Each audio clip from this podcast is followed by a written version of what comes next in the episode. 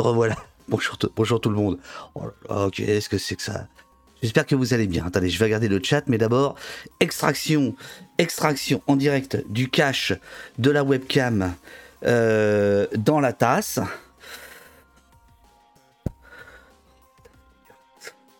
C'est dégueulasse. Oh, le cache, le cache de la webcam, tout caféiné. Qu'est-ce que c'est que cette émission? Bonjour. Bonjour les amis, bonjour euh, sorcière, bonjour Agben, bonjour Diwain, bonjour Strega, bonjour euh, les modos évidemment, euh, Urial, Jessie, Robin, Olivier et Nicolas. Donne la papate, donne la papate, Nicolas qui a encore fait des miracles cette nuit pendant que vous dormiez. Ah putain, là j'ai bien pété le, cache. Hein. Il est en deux morceaux maintenant. il a fait des miracles, Nicolas, puisque, puisque figurez-vous que il a arrangé le formulaire d'abonnement euh, d'oposte.fr, ce qui veut dire que normalement, à partir de maintenant, euh, ceux, qui rencontraient euh, des problèmes pour l'abonnement, normalement c'est résolu. Voilà, le formulaire est résolu. Le formulaire d'abonnement, la question enfin, les problèmes du formulaire d'abonnement. Qu'est-ce que c'est Bon, bah, je réparerai ça plus tard. Je crois que c'est foutu. Bravo mon pote. C'est bien joué ça encore. Voilà, tu te professionnalises et tu casses le matos. Donc je vous disais, oposte.fr, notre, notre QG, notre lieu de rencontre, euh, l'endroit où vous pouvez soutenir au mieux que partout ailleurs, oposte.fr, vous pouvez vous abonner. Euh, et euh, dorénavant, les caractères spéciaux, les, les tirés, les, les accents, tatati tatater, les espaces passent. Parce qu'avant, eh bien, certains d'entre vous rencontraient des problèmes parce qu'ils mettaient, par exemple, 27, espace rue, et le formulaire disait, ah, ah, invalide, invalide data, invalide data, change-moi ça. Voilà, mais normalement c'est résolu. Donc, ceux qui essayent depuis euh, quelques jours de s'abonner, qui n'y arrivaient pas, vous pouvez essayer. Bonjour Sentier Battant, Sentier Battant dont on a raté le raid hier, euh, mais je suis allé le voir vers, euh, vers 23h, il faisait une revue de presse au Starflash, en direct du Starflash d'Aurillac. si vous ne comprenez pas ce que je dis, le plus simple c'est de suivre sa chaîne. si Uriel, tu peux faire un petit SO Sentier Battant, voilà. Il y a eu un petit moment de, de DJing assez extraordinaire. Euh, avec, avec euh, le marsipulami, j'ai pas bien compris. Enfin bon, c'est, euh, les délires les délires d'Aurillac. Bonjour à tous. Aujourd'hui, on va pas rigoler en fait. Là, là je, profite que Rudy soit pas encore là, notre invité pour déconner un peu parce que on va plonger dans des dans des trajectoires terribles, dans des drames, dans des drames humains, dans des combats extraordinaires. De 10 mutilés, la plupart gilets jaunes, mais pas tous, euh, qui racontent à Rudy, photographe, leur vie, l'impact, d'où le titre du, livre de, de, Rudy. je reviendrai aussi sur l'émission d'hier, car figurez-vous que figurez-vous que alors l'émission d'hier, elle est déjà, elle est déjà sur le site oposte.fr grâce à l'application de Glodioman. Je ne sais pas si Glodioman est avec nous, je l'embrasse.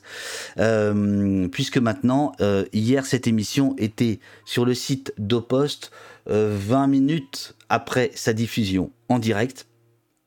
C'est-à-dire que quand vous êtes abonné à opost.fr, c'est exactement comme Twitch, vous avez droit au replay. Voilà, les replays sont réservés aux abonnés pendant un mois. L'émission d'hier, c'était avec les copains Hervé de la Horde, Charlotte et Nicolas de Libertalia, les éditeurs du jeu créé par la Horde, le jeu Antifa.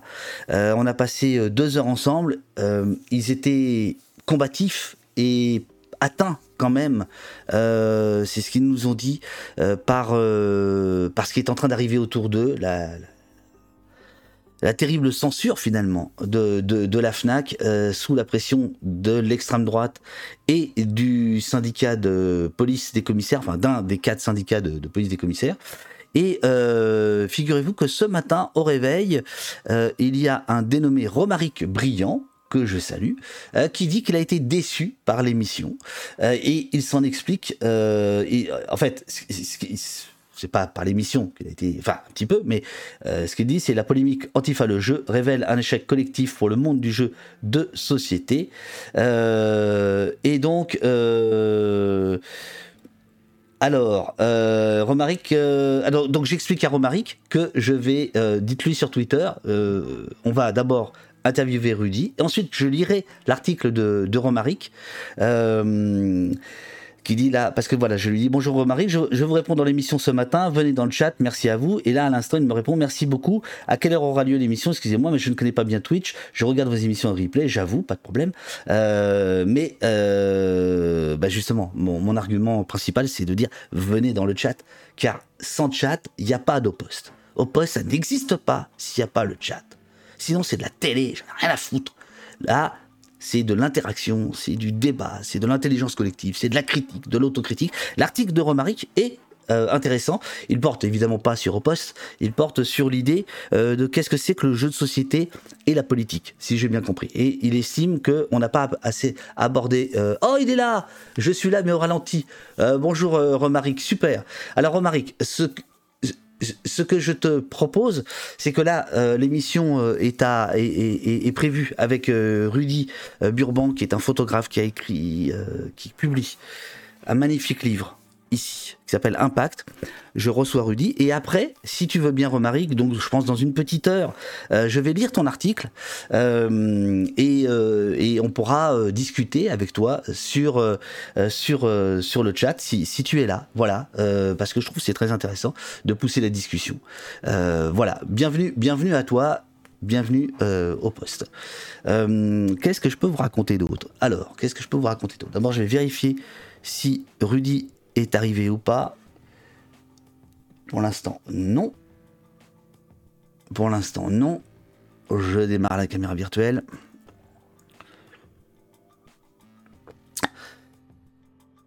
Il va arriver dans quelques instants. Quelle heure est-il là? 9h11, ouais, ouais, il va arriver. Euh, excusez-moi. Ça va pas mieux la gorge. Merde. Ça va pas mieux la, la, gorge. Alors, donc, euh, mais à la limite, Romaric, je, je, bon, euh, j'ai une petite idée, j'ai une petite idée. On, verra ça tout à l'heure. Impact, pourquoi au singulier? Très bonne question, euh, Maudit, qu'on posera évidemment à, Rudy. le, le, livre de Rudy vient de, vient de sortir. Je vais vous mettre, en attendant qu'il arrive, je vais vous mettre la page. Voilà. Voilà, Impact vous avez une idée de comment se constitue le livre. Car en fait, c'est un livre photo. Je vais vous mettre la, table webcam.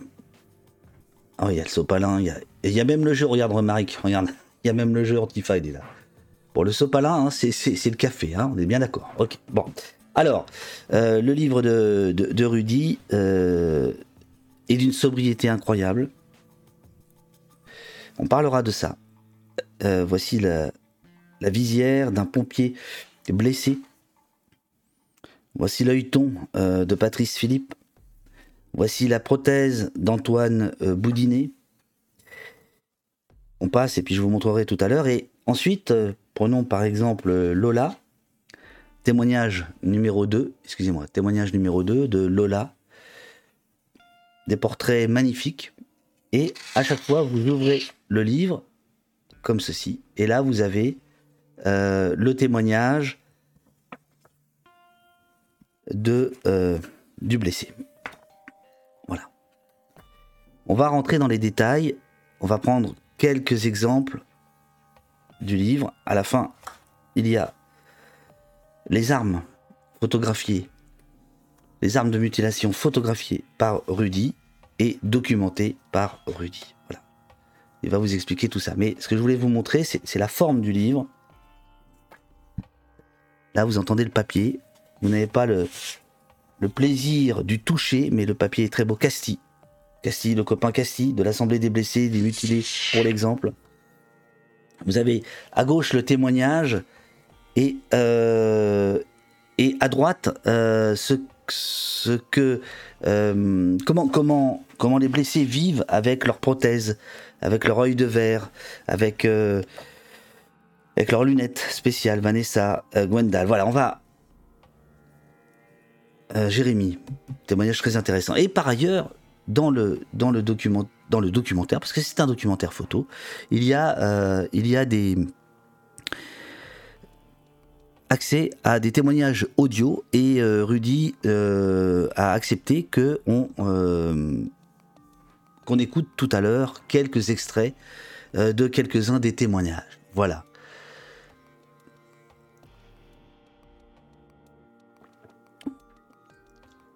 Alors, je ne sais pas si le livre est vendu à la FNAC, mais le format, non, il n'est pas carré. Le format n'est pas carré, alors. Euh, je ne pourrais pas rester toute l'émission aujourd'hui, mais je suis tellement content de voir Rudy au poste. Il a travaillé tellement pour sortir ce livre, nous dit Pierre, l'ami Pierre de Toulouse, que je salue. Le livre est très beau, c'est triste et émouvant, nous dit Pimico, c'est absolument, absolument ça. Euh, donc j'attends, j'attends que, que Rudy se, euh, se connecte. Là, je suis un peu inquiet. Attendez, pourquoi il se connecte pas?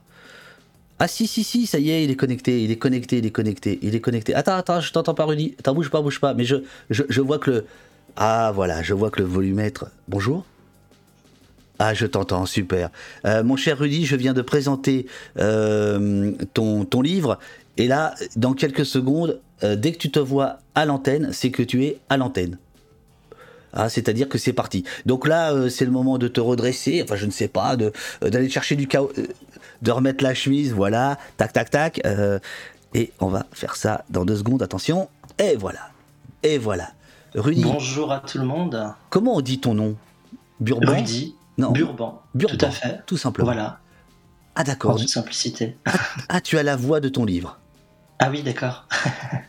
le, calme. Ouais, tu trouves? Ouais. C'est le matin, on se réveille tranquillement. Ah, ah non, non, je pense qu'il y, a plus que ça. Bonjour Rudy, te dit Bonjour David. Bonjour te dit euh, bonjour monsieur, te dit Roland, bonjour, euh, bonjour, bonjour, bonjour. Alors, euh, est-ce que le format est carré? Première question. Et non, le format n'est pas carré, le format c'est le, le format du, donc des des photos euh, qui sont en format, euh, pour les connaisseurs, on va dire du format 6-7 en argentique. Donc c'est entre un carré et, un vrai rectangle, on va dire. Voilà, c'est un entre-deux. Mais c'est vrai que ça fait un peu carré, de loin. Ça fait un peu carré. Euh, tu sais, d'habitude ici, j'ai je, je, massacre les livres que je reçois, c'est-à-dire je, je stabilose, je mets, je, je, je prends des notes, etc. Je me fais engueuler par le chat. Ah, qu'est-ce que tu fais? Là, je l'ai pas fait. Là, je l'ai pas fait. Là, je lui dis, ah non, là, ça, ça, ça j'y touche pas. Parce que il y a un tel soin accordé euh, de ta part, de ton éditeur, et puis j'ai l'impression qu'il y a un maquettiste qui a travaillé avec toi. Enfin bon, voilà. Là, je me disais, non, non, là, là, là, là, là, là ce serait de l'hérésie, c'est pas possible. Voilà. Donc je, Merci, bah, je, suis honoré. je, je, je, je, je t'en prie. Ah, l'argentique, je croyais que ça avait disparu, dit euh, euh, Mami Wata. Non, ça, revient même euh, au goût du jour. Je dirais que, euh, disons que c'est une autre approche, une approche un peu plus, euh, un peu plus tranquille, posée des photos que tu vas faire, et du coup, tu beaucoup, beaucoup de gens que ça intéresse parce que ça sort un peu de la frénésie de, de faire beaucoup d'images très très vite, et voilà, on prend plus le temps. Bah là, là, je pense qu'on ne peut pas trouver de meilleur slogan commercial que ce que tu viens de dire. C'est-à-dire que ton livre, ah, c'est vachement intéressant parce que ton livre, effectivement, est à l'opposé euh, des images de réseaux sociaux euh, que par ailleurs, comme tu le sais, je, peux apprécier. Euh, mais effectivement, c'est tout sauf de la frénésie. Tout à fait. En fait, moi, l'idée, c'était vraiment de sortir du, tumulte un peu de, de ces, euh, de ces images qu'on a vues en masse à une période, mais qui ont, euh, il faut le dire, quand même beaucoup, euh, beaucoup servi à documenter et qui m'ont moi-même servi à documenter. D'ailleurs, je te remercie avec d'autres, avec d'autres personnes. Tu as, tu as vraiment contribué à tout ça. Et du coup, du coup, moi, je voulais vraiment sortir de tout ça.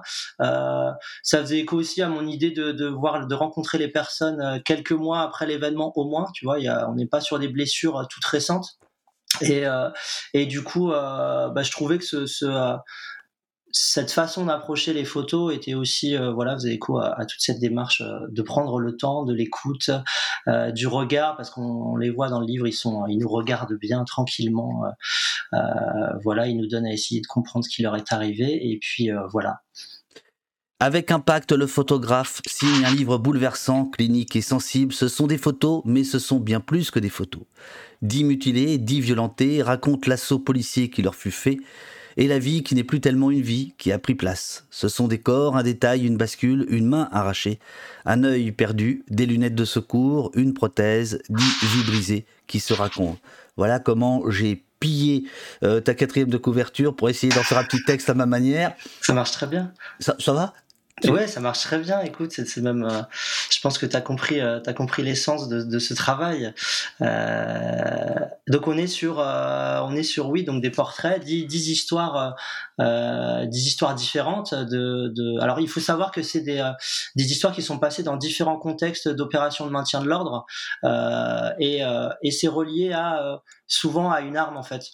Donc, euh, soit une grenade, soit une munition de LBD, soit euh, soit une grenade lacrymogène. Euh, on a aussi un flashball. Enfin voilà.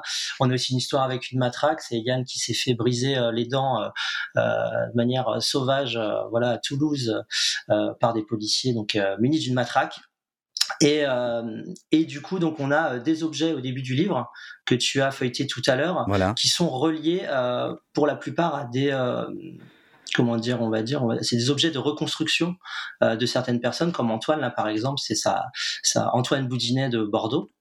Donc, qui a perdu sa main euh, avec une, euh, en essayant de repousser une grenade Gliev 4, pensant que c'était une grenade lacrymogène.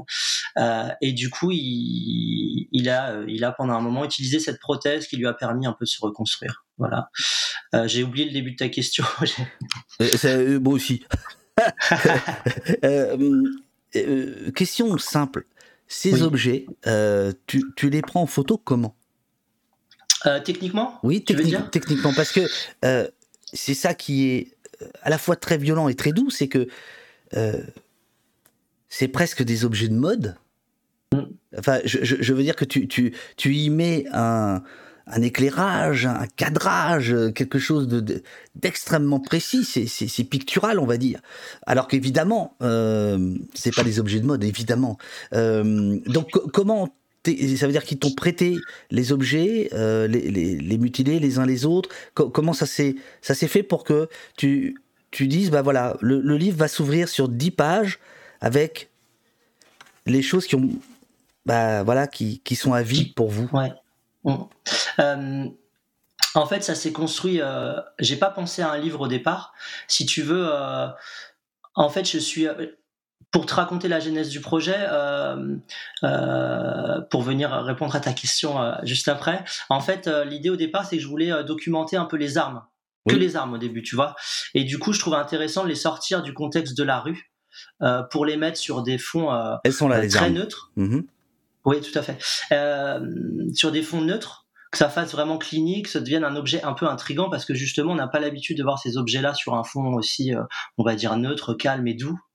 Et euh, en fait, au départ, je voulais afficher euh, ces photos en très grand dans les rues et euh, que les gens soient intrigués, s'en approchent et, découvrent un texte à côté de ce qu'est cet objet techniquement et de ce qu'il peut causer sur les corps et sur les vies des gens en fait. Et, voilà. Bon, il s'est avéré que j'ai fait autrement après puisque j'ai rencontré des personnes il y a ces, à, ces, armes et tout. Bref. Mais du coup, pour les objets de la reconstruction, je les ai appelés comme ça, ça m'a sauté aux yeux en fait quand je suis arrivé chez Antoine Boutinet, qui était le premier des, euh, des mutilés que j'ai rencontré.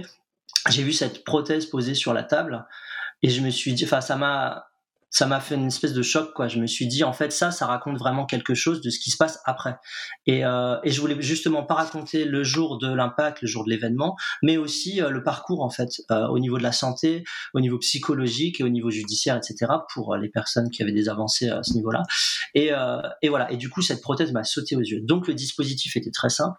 J'avais un fond euh, gris bleu voilà, euh, j'étais chez les gens à chaque fois. Ouais. Donc ils ne m'ont pas prêté les objets. Donc à chaque fois c'était des rencontres euh, en déplacement à droite à gauche. Moi je suis à Nantes, mais Antoine par exemple je l'ai rencontré à Bordeaux. À Bordeaux. Je suis allé chez lui. Dans, dans, son, dans son, fief? Dans son fief. Dans son fief, tout ouais, à fait. Ouais. Dans son nid.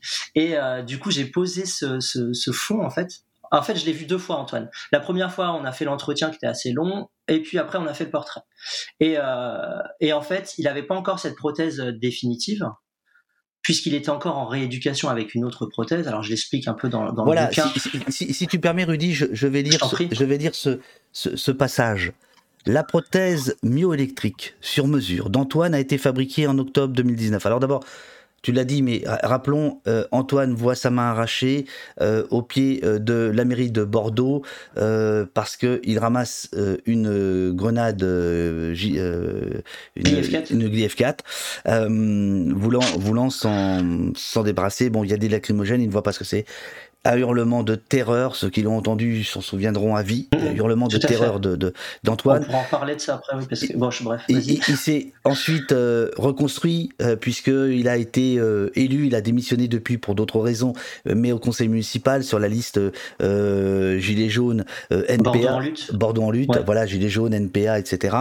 c'est c'est un type extrêmement drôle, d'une gentillesse incroyable. Enfin drôle dans le sens euh, il a de l'humour quoi. Enfin je veux dire euh, notamment sur ce qui lui est arrivé. Et là et là euh, tu donnes des, des, explications sur comment il vit aujourd'hui avec quoi il vit. Il vit donc avec une prothèse myoélectrique sur mesure d'Antoine qui a été fabriquée en octobre 2019 donc un an plus tard. Elle fait partie des prothèses les plus élaborées mais elle demande un effort de rééducation extrêmement important comparé à une prothèse mécanique. Son coût est d'environ 30 000 euros prise en charge par la sécurité sociale la condition pour en bénéficier, deux points. Se faire, les textes aussi hein, sont factuels, cliniques, presque froids et donc extrêmement efficaces. Deux points.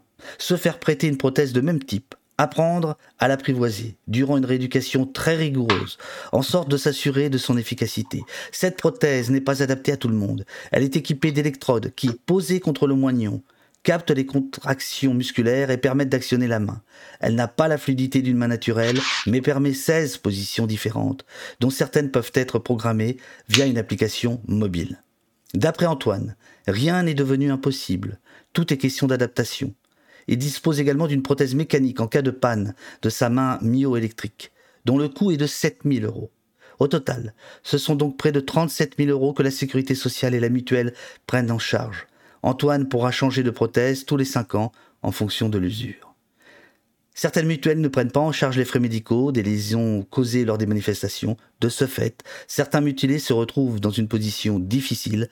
Des cagnottes ont été mises en place pour leur venir en aide. il y a notamment euh, les mutilés pour l'exemple. Euh, Uriel, dans le chat, si tu peux éventuellement donner leur, euh, adresse, ils ont une cagnotte. Un grand nombre euh, des mutilés euh, dont tu, parles euh, ont participé ou participent à, à ce collectif. Voilà, je, voulais lire ce passage-là parce que il, il met l'ambiance, quoi, on va dire. Voilà, il met l'ambiance sur ton travail, sur ce, sur ce, sur l'impact fait à ces manifestants et à leurs blessures. Tu voulais dire quelque chose, Rudy? Plein de choses. Euh, oui, sur la prothèse, alors, euh, euh, comme tu disais, Antoine, il, est, il, a, il a de l'humour sur ce qui lui est arrivé. Et je ne sais pas si tu en as parlé, mais il y a des témoignages sonores qui sont en ligne que j'avais mis, dont celui d'Antoine. Voilà. Et on l'entend bien, en fait on l'entend bien. Moi, je l'ai rencontré, euh, c'était en juillet, donc euh, quelques mois après, et il avait déjà fait, euh, on va dire, le deuil de sa main. Et il était en mode combatif et vraiment sur, voilà, il arrivait, il arrivait à en, à en rire. Alors ça peut paraître étonnant, mais moi ça m'a surpris hein, parce que c'est le premier que je rencontrais et, et je me demandais vraiment à quoi m'attendre. Oui, c'est l'humour comme, comme, comme catharsis, quoi. Tout à fait, c'est ce qu'il ce raconte dans justement dans ce témoignage et on l'entend. Alors, et à la fin, on l'entend euh, on l'entend manipuler sa main, raconter un peu comment, comment elle fonctionne et, euh, il en rigole aussi. Enfin voilà, c'est assez, euh, c'est assez étonnant et je, bah, je vous invite, j'imagine peut-être que tu le feras après, mais à, écouter ces témoignages. Ah non, on va le faire maintenant. Ok. Bah, j'espère que tu as un peu de temps, hein, mon cher Rudy. Oui, tout à fait. on va le faire maintenant. Pris le temps ce matin. Rudy a eu la gentillesse de me donner ce qu'on appelle des TC, des timecodes. Alors, est-ce que je vais pouvoir y aller? Ouais, normalement, ouais. Tac, tac, tac. C'est pas ultra précis sur mon site. Non, non, mais t'inquiète, t'inquiète, on va, on, va, on va, on va se débrouiller. Voilà, on va écouter 4 minutes de témoignages d'Antoine. Donc, euh, ces témoignages sont disponibles sur le site de, euh, de Rudy. Ça se passait très très bien. Euh, on chantait les chansons, on scandait des slogans, donc une manifestation, tout ce qui est a de plus classique, hein, très, très, très agréable, vraiment un bon moment jusqu'à ce qu'on arrive sur euh, la place Péberlan. Plusieurs camions de CRS étaient montés en forteresse devant l'hôtel de ville, soi-disant pour la défendre, et surtout pour nous lancer un maximum de lacrymo et euh, nous envoyer plein de flashballs. Pendant un temps, euh, jusqu'à là récemment, la place Péperlan était devenue pratiquement le rendez-vous d'affrontement de, tous les samedis. Mais ça, je n'étais pas au courant à l'époque. Donc euh, déjà, j'étais assez choqué de voir tout, autant de lacrymo, de moi qui n'étais pas préparé et qui n'avais ni masque ni lunettes. Il a fallu que des amis à moi m'en... Oui, Rudy, toi t'entends pas, mais je l'ai lancé. Tout le monde entend. Désolé les gens sont restés là, en fait, devant le, devant le barrage de CRS, à crier leur mécontentement, hein, tout simplement. Donc euh, les, gens, euh, les gens allaient narguer les flics tout en esquivant les, LBD. Euh, je pense qu'à ce moment-là, les gens n'ont pas encore conscience de la gravité que peut provoquer un, LBD, notamment dans le visage. Il n'y a pas encore toutes les, les, polémiques sur le LBD et sur les grenades explosives. Et avec les copains, on s'était dit qu'on allait, allait lancer des œufs. On avait choisi exprès euh, des œufs de batterie en fait pour euh, justement euh, le côté dénonciation du capitalisme à outrance. Donc des œufs réellement de, poules qui ont particulièrement souffert quoi. Donc et oui, je vois des je vois des flashballs voler un peu partout, certains qui se font atteindre sur le corps, donc des blessures assez graves mais pas de mutilation quoi. Donc quand on lance le œuf, déjà on est on n'est pas serein mais bon, on le fait et puis bon, l'adrénaline faisant que on n'avait pas trop peur sur le moment.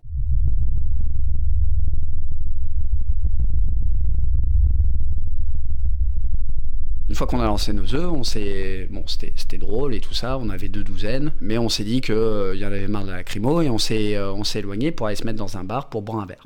Quand on s'est retrouvé un peu plus au calme, on se rendait compte quand même d'à quel point c'était euh, c'était chaud quand même, euh, ce qu'on avait, rien que là, ce qu'on avait vécu, euh, toute cette lacrymo, euh, tous ces LBD qui volaient dans tous les sens, ce brouillard qui fait qu'on ne voit rien, même pas les, on n'a même pas de visuel complet sur les, sur les policiers, c'était assez anxiogène quoi. Mais à ce moment-là, j'ai pas encore été blessé.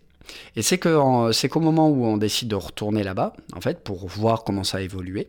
Donc une heure après, la, la nuit était tombée à ce moment-là. Donc déjà, il y avait un énorme feu de barricade qui avait été fait donc un feu d'au moins 2 ou 3 mètres, qui du coup avait enfin, marqué vraiment la, séparation entre les CRS d'un côté et les gilets jaunes de l'autre qui avaient reculé.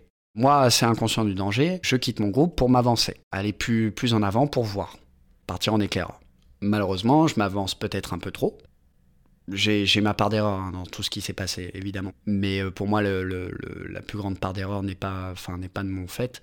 Mais bon, euh, effectivement, je m'avance et je me retrouve pratiquement devant le feu et j'essaie de voir de l'autre côté pour voir où, s'il y a des gens, est-ce qu'il y a que les CRS ou est-ce qu'il y a des gens. Bon. Euh, et à ce moment-là, je vois un objet qui roule à mes pieds.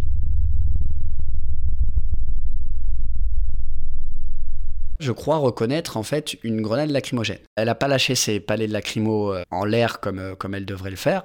Elle est à mes pieds, donc ça veut dire qu'elle va s'ouvrir et que je vais me prendre toute la lacrymo dans la tête. Donc je me baisse pour la ramasser et pour l'envoyer plus loin que moi. J'avais même pas dans, l'idée effectivement de le relancer sur les policiers puisque je n'avais aucun visuel sur les policiers. J'aurais même pas pu.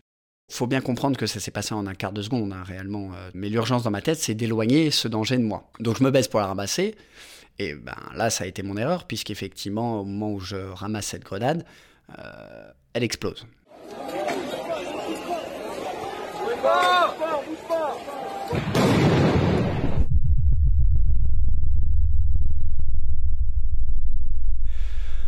Sur le moment, je me rends pas compte que ma main a explosé.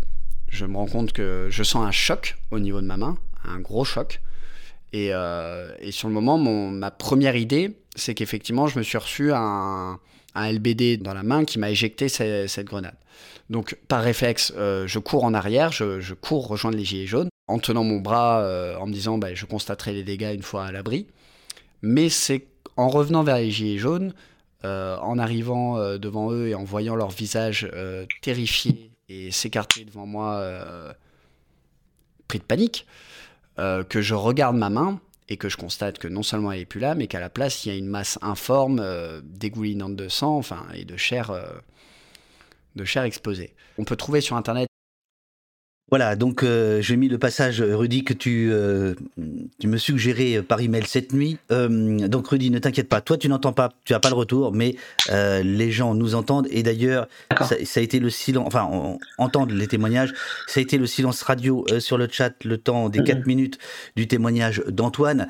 au petit couillon qui pose toujours la même question, mais pourquoi il a ramassé? Eh ben, tu vois, il suffisait d'attendre tu avais la réponse. Mais surtout, la question est pourquoi la France utilise des armes de guerre contre son peuple? Euh, C'est ça la question qui compte. Voilà, c'est juste parce que je n'ai pas envie de m'énerver toute la journée. Donc je le dis juste là une fois. Euh, voilà. Et d'ailleurs, ces armes de guerre, tu en parles, euh, tu en parles à la fin, tu, l'as dit tout à l'heure, Rudy, avec, avec ce catalogage finalement de, d'armes, de, d'armes qui sont pas toutes cataloguées armes de guerre, mais certaines, comme le LBD 40 et la GLIF 4, qui sont les deux pourvoyeuses euh, de, de, euh, de, blessés, de, de, mutilés. Donc, il euh, y, a, y, a, des chaînes comme CNews, etc., pour, les réacs. voilà. Ici, on peut discuter, hein, on, peut, on peut vraiment discuter, mais comment dirais-je on n'est pas chez les cons, quoi. Voilà. Merci beaucoup. Voilà, voilà, voilà. Euh, et puis voilà. Bon, euh, Rudy, on revient, on revient, on revient à ton travail. Oui, je t'en prie, vas-y. Si je peux me permettre, en fait, euh, cette question-là, en fait, c'est aussi pour pour ça que j'ai fait ce travail, c'est-à-dire être comprendre ce qui peut se passer à ce moment-là en fait. moi, je me souviens, j'avais pas encore commencé le travail, mais j'y réfléchissais. à l'époque, il y avait beaucoup de débats sur sur ces qui commençaient à venir dans les, tu vois, tu vas chez les amis, les gens en discutent et tout, et des gens que je pensais être de mon côté, qui disaient mais bah quand même, si le type ramasse la grenade, c'est qu'il a une mauvaise intention derrière. Et moi, dans ma tête, je me disais c'est certainement beaucoup plus compliqué que ça.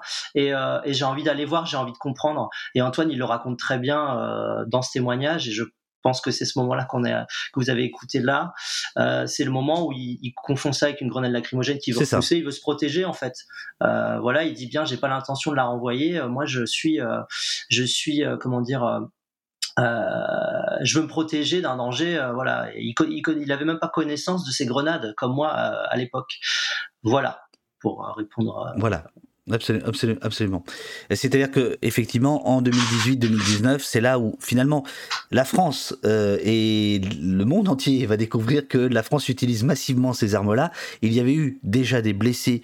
Euh, D'ailleurs, tu as quelques témoignages, on va en parler, euh, notamment Cassis, etc., de, de, gens qui ont été mutilés avant les Gilets jaunes. En 1986, il y avait place du Trocadéro déjà des gens qui ont perdu leurs mains, etc. Donc, en effet, ce n'est pas nouveau. Ce qui était nouveau là, c'était la masse c'était d'une certaine manière l'industrialisation euh, euh, de, de, la mutilation et des blessures. Euh, voilà, et d'où l'objet. Alors, il y a, y a, quelques, quelques points critiques dans le, dans le chat dont je te fais pas, Rudy. J'imagine que tu les as déjà eus. Est-ce qu'on te demande, par exemple, attends, je vais, je vais retrouver la personne, je crois que c'est Steph, qui dit, par contre, je me pose la question au marché destiné au public gilet jaune. certains disent, alors combien coûte le bouquin? Par exemple, plusieurs personnes ont demandé ça en disant voilà, est-ce qu'il n'y a pas un décalage entre euh, l'élégance du livre, son prix? Je n'ai pas le prix là sous les yeux. Euh, bon, c'est pas une question agréable, mais elle est, posée plusieurs fois dans le chat. C'est une vraie question. Oui, oui, il n'y a pas de, il a pas de, il a pas de tabou. Euh, alors. L'idée, c'était de. Ah, si, 30 euros. Ouais, je l'ai là. Ah oui, c'est 30 euros, pardon. Oui, le livre est à 30 euros. Donc, c'est édité par un éditeur de, de livres photographiques qui n'est pas, pas un éditeur, on va dire. Euh, euh, qui aborde vraiment des sujets militants. Euh, mais en fait, c'est aussi un, un, un choix de de ma part de le, de le sortir d'un public déjà convaincu. Et en fait l'idée c'était de le trouver un peu en, librairie un peu partout. Et de faire un, un, objet en fait artistique. Euh, c'est pas pour de la fantaisie en fait. C'était vraiment pour euh, comment dire les faire quelque chose qui avait pas encore été fait euh, euh sur ce sujet là et, euh, et, du coup, l'idée, c'est de faire vraiment un objet qui fonctionne. Et du coup, ça demande un travail euh, certain, un, un, assez grand travail, et de faire ça sur un beau papier. Alors, pour certaines personnes, ça peut paraître fantaisiste, mais pour moi, c'était important.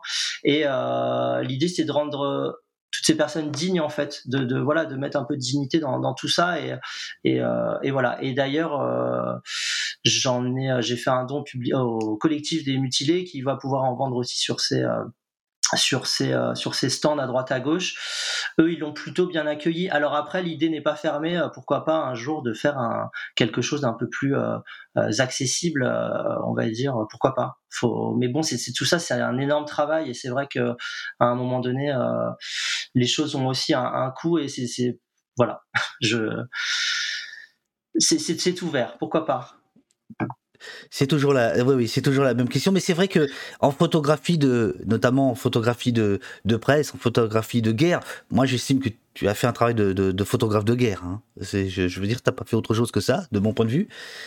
On va dire, un peu à distance, donc j'ai pas pris trop de risques, on va dire moi personnellement. Donc c'était. Non, euh, mais tu racontes une guerre. Oui, tout à fait. Oui, oui, oui, oui. Tu, tu racontes une guerre, donc euh, voilà, tu vois. Euh, oui, effectivement, tu n'es pas, euh, tu n'es pas au front, c'est-à-dire qu'il n'y a pas d'image pendant pendant les manifestations, mais c'est, on, est dans la, pour moi, on est dans la catégorie photographie de guerre finalement, voilà, puisqu'on parle de mutilés, etc., de gueules cassées. mais effectivement, de tout temps, la question s'est posée de l'esthétisation de de, de ces images-là, et voilà, c'est c'est un peu vieux. C'est une vraie question voilà. Euh, mais par exemple, entre photographes, vous parlez de ce, genre de choses ou pas du tout? Oui, après, on est, euh, enfin, la photo, c'est euh, c'est des milliers d'approches différentes. Je, dirais, tu vois là, par exemple, j'ai pris le parti de de, de sortir des images qui, à mon sens, pour moi, hein, je, trouve ça important que d'autres le fassent, mais moi j'avais pas envie de le faire. où tu vois du sang, du feu, du, je trouvais que, en fait, je voulais que ces images elles portent à réflexion. Euh, c'est pas simplement une image esthétique. Alors c'est des beaux portraits, moi je trouve, et je, je m'y suis attaché, mais euh, mais c'est aussi, euh, enfin, une histoire de dignité, quoi. Enfin, pourquoi euh, pourquoi pas Pourquoi pas faire des belles photos en fait de ces personnes, euh, voilà. Et et puis dans l'intention, c'était aussi vraiment de poser quelque chose. Et quand tu poses quand tu fais poser quelqu'un pour un portrait, tout de suite, tu es dans une, une, esthétique assez particulière. Et, euh, et, moi, je trouvais ça assez important. Voilà, euh, voilà, on voit Lola là qui nous regarde. Euh, enfin, moi, je trouve son regard, il est, il est, il est intense, il pose plein de questions. Et, euh, et, et c'est ça que je voulais en fait. Il faut dire que les dix portraits, tous nous regardent. C'était vraiment une intention. Et c'était à l'époque, en fait, parce qu'on en parlait beaucoup moins, à part toi, à part toi et, quelques autres, on en parlait beaucoup moins. Et l'idée, c'était de faire face un peu au déni, en fait, euh, et à l'invisibilisation qu'il y avait déjà là, en disant, regardez-nous, quoi. Et aussi pour eux, c'est quand même une démarche assez forte de. Enfin, faut dire que par exemple, Antoine a perdu sa main. Euh, Lola, elle a quand même encore une marque euh, par rapport à leur propre image. se mettre en portrait comme ça, c'est pas une évidence. donc oui, faire un beau portrait, pour moi, c'était c'était important. Mais qu'est-ce qu'il regarde? C'est nous? C'est la situation? C'est euh, ce qu'il aurait été fait? C'est. Euh, Pour moi, c'est nous. En fait, pour moi, c'est nous et chacun porte dans son regard quelque chose euh, qui lui est propre. Lola n'a pas le même regard que, que Yann, que Yann qui a eu les dents brisées par un coup de matraque, euh, qui n'a pas le même regard qu'Antoine, qui n'est pas au même stade de son combat euh, et de son deuil, euh, du deuil de, de, sa, de sa mutilation. Enfin voilà. Tu vois ce que je veux dire? Bien sûr, bien sûr. Chacun, voilà. Et après, évidemment, on va tous recevoir les choses de manière différente. Moi, il y a mon intention, il y a ce que je propose, euh, ce qu'on a fait avec les mutilés, c'est-à-dire que, enfin, moi, je les ai jamais, évidemment, enfin, ils l'auraient pas fait, mais je les ai jamais obligés à faire quoi que ce soit. C'est une proposition à chaque fois. C'est on travaille ensemble. Et il faut se dire qu'avant chaque portrait, il y a euh, euh, trois, quatre heures d'entretien. Il y a des personnes, je les ai vues deux fois. il y en a trois fois. voilà, donc il y, a, on va dire que c'est co-construit cette histoire. à la fin ils, font plus que consentir, ils participent quoi. C'est euh, voilà. Super. Je pars un peu dans tous les sens. Mais hein, c'est bien, c'est bien, c'est bien, c'est bien. Non, non, non, non, non, non, ici on canalise rien du tout. Alors là, mm. euh, je te propose qu'on écoute Lola. Euh, tu as choisi le TC de 3 minutes 47 à, euh, à 9h40, c'est-à-dire c'est 6, minutes. Euh, Lola, euh, étudiante à l'école des beaux-arts de Bayonne en décembre 2018, participe à un rassemblement de protestation contre l'organisation à venir du G7 à Biarritz. Et elle va... alors attends, je, vais mettre le son. Lola, j'ai 20 ans. Je vais chercher le TC en question, c'est 3,47. Voilà. Elle a quel âge, euh, Lola? Lola, elle avait 19 ans. Voilà. À l'époque. Alors. En fait, tout le monde courait, euh, forcément. Hein. Voilà, je mets le témoignage de Lola. Il y en a pour 6 minutes. On arrive euh, du coup sur cette promenade au bord de la plage de Biarritz. du coup, je suis avec mon ami toujours. On arrive tranquillement. On regarde un peu comment ça se passe, donc on voit quelques policiers voilà, qui forment une, ligne entre la mer, le sable et sur l'esplanade aussi, filtrer un peu, et enfin ne pas laisser en tout cas passer les, manifestants. Donc euh, du coup à ce moment-là, ben, je me mets un peu à observer parce que je vois des, mecs euh, sur des toits. Euh, je regarde un peu quelle unité c'est, qu'est-ce qui se passe, tout ça. Et ben, c'était un moment fort aussi parce que du coup c'était, enfin on était tous assez dispersés, mais il y avait des, des gilets jaunes, des gens comme ça un peu dispersés un peu partout qui s'amusaient à courir sur le sable. Donc, euh, enfin voilà, tu vois, il y avait un truc un peu enfantin et marrant qui, qui se passait là. Et, même le cadre était joli, quoi, enfin, en bord de plage comme ça. Euh. mais c'est vrai que c'était surprenant quand même de voir euh, ce déploiement des forces de l'ordre sur la plage à Biarritz. Enfin, j'ai jamais vu ça ici, quoi. Enfin, les manifestations, d'habitude, ça se passe toujours très tranquillement. J'y suis allée avec une amie, mais j'avais aussi une caméra de l'école où je suis. Euh, et, du coup, euh, j'étais avec cette caméra un peu dans le but euh, de, documenter ce qui se passait. Donc je fais quelques rushs, mais pas grand chose non plus. Je décide un peu de couper à travers les buissons et de me mettre sur un banc un peu pour regarder à travers l'objectif. Du coup, à ce moment-là, je filme pas en fait. Donc je regarde un peu à travers le viseur, je zoome, voilà, je regarde un peu ce qui se passe à travers la caméra. Et je suis debout sur ce banc. Et euh, un peu dans, dans ma trajectoire euh, devant moi, il y a du coup un mec euh, comme ça, un manifestant aussi, qui, qui jette une, un sachet avec une crotte de chien qu'il a dû récupérer. Quoi. Et il jette ce sachet en, criant deux fois Attention, merde de chien, attention, merde de chien. Et du coup, j'entends le mec crier ça. Et enfin, même pas une seconde après, le tir qui part et euh, j'entends le tir et euh, je prends direct le, choc. À ce moment-là, je regardais à travers, euh, à travers la caméra et plutôt dans, vers la gauche. Le tir, du coup, et la scène un peu qui se passe se passe vers la droite.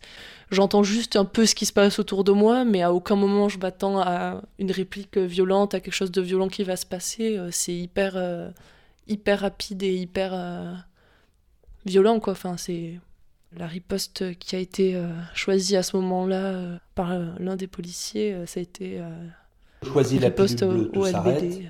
Et si je choisis la pilule rouge, je reste au poste. C'est bien ça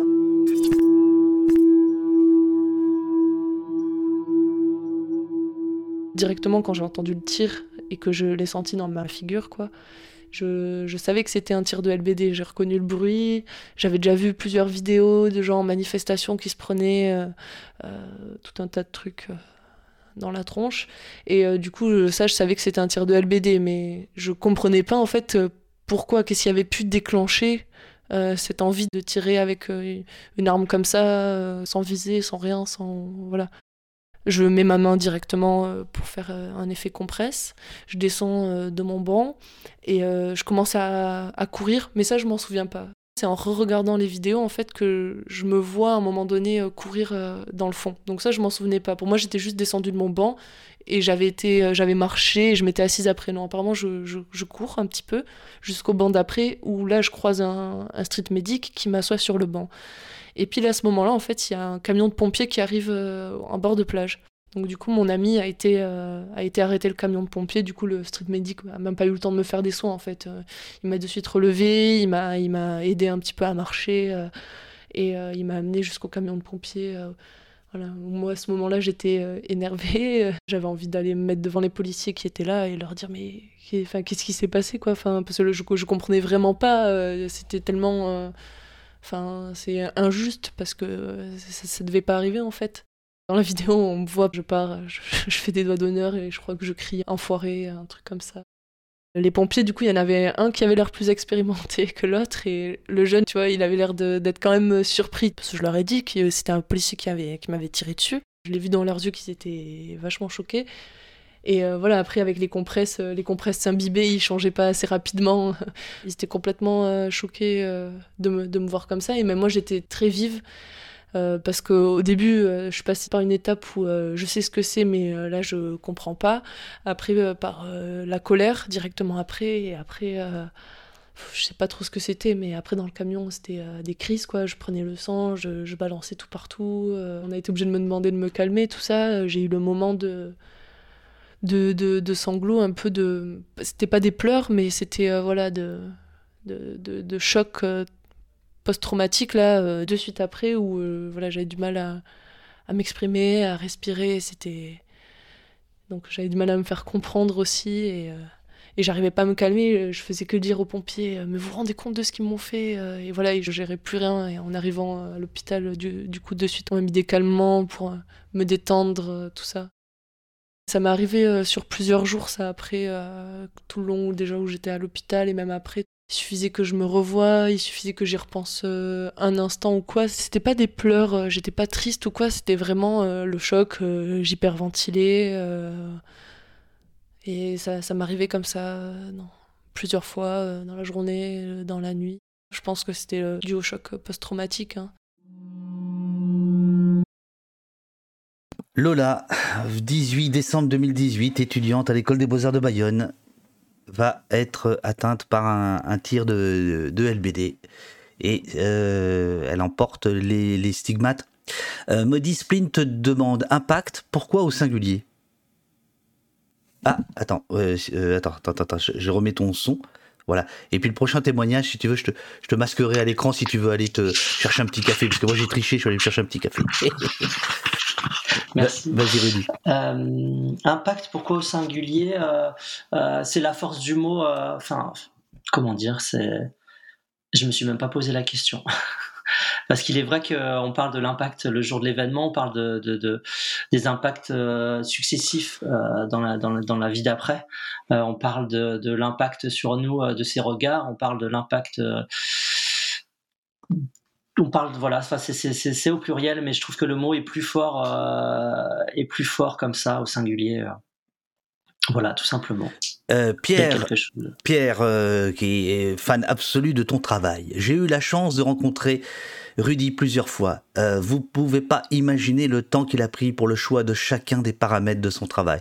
C'est précis c'est fin il n'y a pas de place pour le hasard. À part à part là visiblement impact où tu ne sais pas pourquoi c'est au singulier plutôt qu'au pluriel. Mais bah, tu sais, tu as l'évidence, en fait, des fois, de quelque chose qui vient te, qui te. Si je te dis que je me suis même pas. Pourtant, j'ai réfléchi à beaucoup de choses, effectivement, mais alors là, euh, c'était vraiment. Enfin, puis tu te vois sur le. Sur le... Je sais pas, je trouve ça hyper fort, quoi. Impact, on est, on, on est là. Voilà. Enfin, tu vois, moi, ça me saute aux yeux, en fait. C'est vraiment. Euh, bref. Merci. Et Pierre te pose une question justement, quel parcours Rudy entre notre entretien fleuve de plusieurs heures à Toulouse, te dit Pierre donc, euh, et la concrétisation de ce travail. Ça fait quoi pour toi enfin de toucher ton livre? Euh, il y, a, il y, a, eu beaucoup de choses parce qu'il y, a eu, aussi de festivals, euh, de, de photographie, donc des expositions. À, à chaque fois, c'est une émotion particulière. Et puis, bon, là, le livre, il y a quelque chose d'un peu différent parce que c'est l'aboutissement et, forcément, euh, euh, bah, c'est une émotion vraiment singulière, c'est vrai. Et, surtout, euh, ce qui était important pour moi, c'est qu'il plaise aux personnes à qui je l'ai, enfin aux 10 aux 10 personnes qui ont participé et que ça les touche et que ce soit juste pour eux et c'est le cas donc c'est vraiment ça qui est vraiment plus on va dire émouvant Euh, après l'objet en tant que tel, euh, bah oui, moi je trouve ça, je trouve ça super. Enfin, ça, ça marche bien. Euh, c'est, c'est, c'est juste. Et je vais remercier Pierre qui m'a accordé beaucoup de temps et qui est à l'Observatoire toulousain des pratiques policières. Ah, on balance pas ici, monsieur. et qui font un travail formidable d'observation, de manifestation, voilà, et, et qui m'ont aidé à documenter certaines armes donc à la fin. Donc merci à eux et euh, voilà, donc Pierre fait partie de, de cet observatoire. Un autre, euh, comment tu les appelles? Protagonistes? Personnages? Rencontres? Amis? Allez, Jérémy. Jérémy. Personnage de l'histoire, je ne saurais pas te dire. C'est difficile, hein? Bah, c'est des victimes et à la fois j'aime pas ce mot mais à la fois c'est ce qu'ils sont en fait mais euh, mais ouais, donc euh, victime de ces violences, je dis, euh, c'est des rencontres aussi parce que c'est des moments assez forts, des, longs moments. On passe pas vite fait faire une photo et on s'en va. C'est voilà, on, écoute et puis c'est, on se prend l'histoire dans la figure et bon bref, voilà. Jérémy. On est où là? Alors là, on est, euh, on est sur le quai Wilson à Nantes, là où le 21 juin 2019, donc nuit de fête de la musique, bien connue, Jérémy et d'autres tombent dans la Loire, dont un certain Steve, euh, du fait de l'attaque des, forces de police qui étaient présentes ce soir-là et qui ont envahi le quai de grenades, de gaz lacrymogène et autres et autres tirs de LBD et grenades de désencerclement. Et voilà, donc Jérémy, je l'ai rencontré euh, à Nantes et euh, c'est le seul que j'ai à qui j'ai proposé d'aller sur les lieux parce que euh, parce que c'est vraiment un endroit symbolique, euh, aussi parce que je suis nantais sans doute et que cette histoire m'a aussi euh, beaucoup touché. c'est un endroit où je passe assez souvent et et, voilà, donc je lui ai proposé, j'étais pas sûr. Et peut-être aussi parce que c'est le seul qui ne soit pas physiquement mutilé. Bah, lui, quand je l'ai rencontré, oui, c'était vraiment dans son, c'était vraiment dans sa, dans son, dans son, dans son, dans son, dans son intérieur, dans son, voilà, dans son, dans sa tête. on va écouter son, je sais pas. On va écouter, son, on va écouter son, son, son, témoignage, mais euh, ce que je veux dire, c'est que euh, évidemment retourner sur les lieux euh, traumatiques euh, ça a un sens, c'est une responsabilité, qu'on soit photographe, documentariste, journaliste, euh, tout ce qu'on veut. Et donc, j'imagine que inconsciemment, peut-être, tu t'es dit, avec lui, je peux retourner sur les lieux parce qu'il n'y aura pas forcément euh, de remontée euh, aussi dure que, que d'autres. Je, sais que par exemple, euh, sans la trahir, Vanessa, dont tu prends aussi le témoignage, elle a eu du mal à retourner rien qu'à Paris, parce que c'est là où elle a été, elle a perdu son œil sur les Champs-Élysées. Et, donc pour certains, retourner sur les lieux, c'est c'est absolument impossible. Retourner en manifestation, ça a été très dur pour certains, même certains n'y vont pas. Donc voilà, je me suis dit, tiens, peut-être que là, il a pu. Il y a il y a surtout, c'est le. Moi, je l'ai questionné, on l'entend aussi dans son témoignage à la fin, sur son rapport à la Loire, en fait. Et euh, son rapport à la Loire depuis ce moment-là.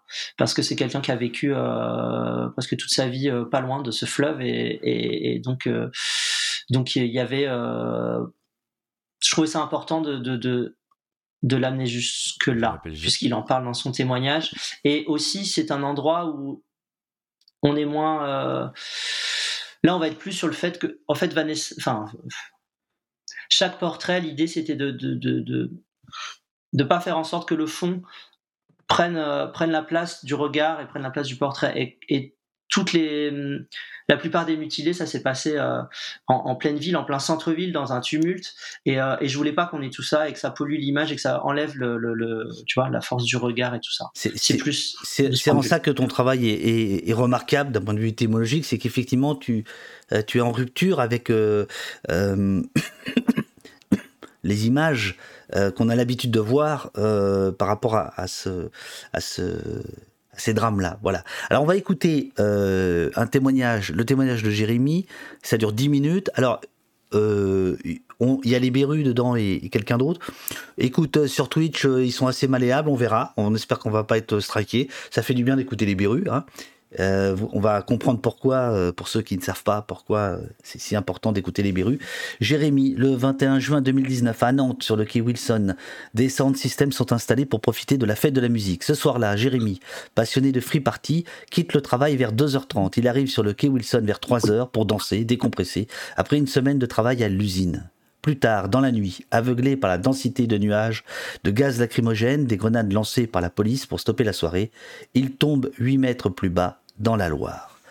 On écoute 10 minutes de son témoignage. Donc je rappelle, il y a... Euh, c'est un livre et ce livre renvoie à ton site internet sur lequel il y a ces témoignages qu'on peut aussi retrouver sur Deezer et Spotify.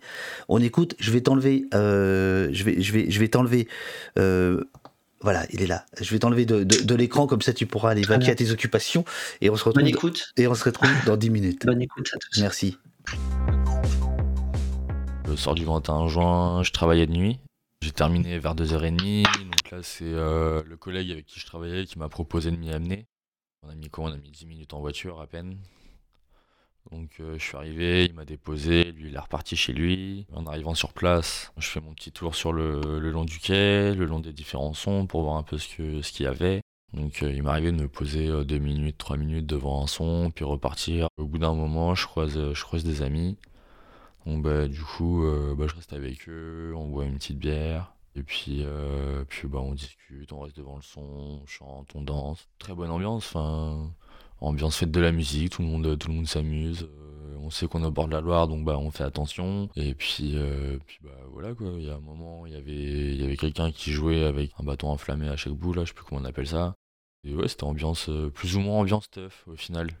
Il y avait les murs de son, il y avait des gens qui faisaient, qui faisaient de l'art, on tapait de la pâte, enfin on était... Ouais c'était ça, c'était ambiance teuf. C'était cool, tout le monde était content, c'était jovial. Toutes les années précédentes, bah, on y allait, et puis bah, on faisait notre soirée, et puis les, policiers venaient pas nous embêter. Ils étaient là, ils surveillaient, mais enfin, au final, ils nous voulaient pas de mal.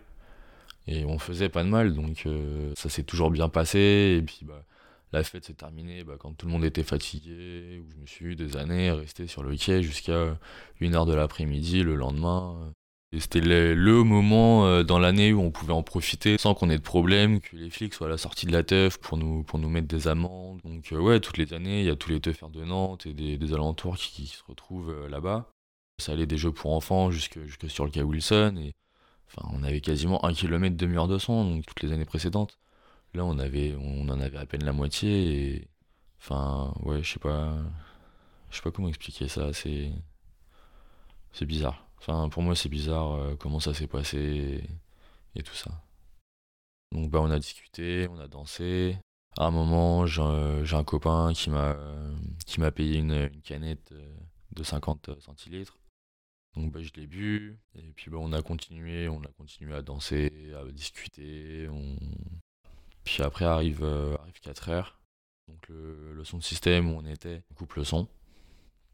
Sans, sans dire au revoir, sans, sans rien. Donc voilà, on comprend que c'est la fin. Donc euh, on commence à dire au revoir avec euh, mon pote. Puis là, euh, on entend un, son de système qui, continue à donner. Donc on va devant, on continue à discuter. Là, c'est pareil, il recoupe. Là, moi, je, regarde, je vois les, gyrophares derrière la, tente du DJ. Donc bah, je me pose pas trop de questions, je fais ouais c'est bon, enfin voilà c'est la fin, les policiers ont dit on coupe, on coupe. Je redis au revoir à mon pote du coup. Et puis, euh, puis là, je commence à, je commence à partir et le, là, le son remet, euh, une chanson. C'était euh, Porcherie des Berruriers Noirs. Donc du coup, bah, tout content, j'y retourne.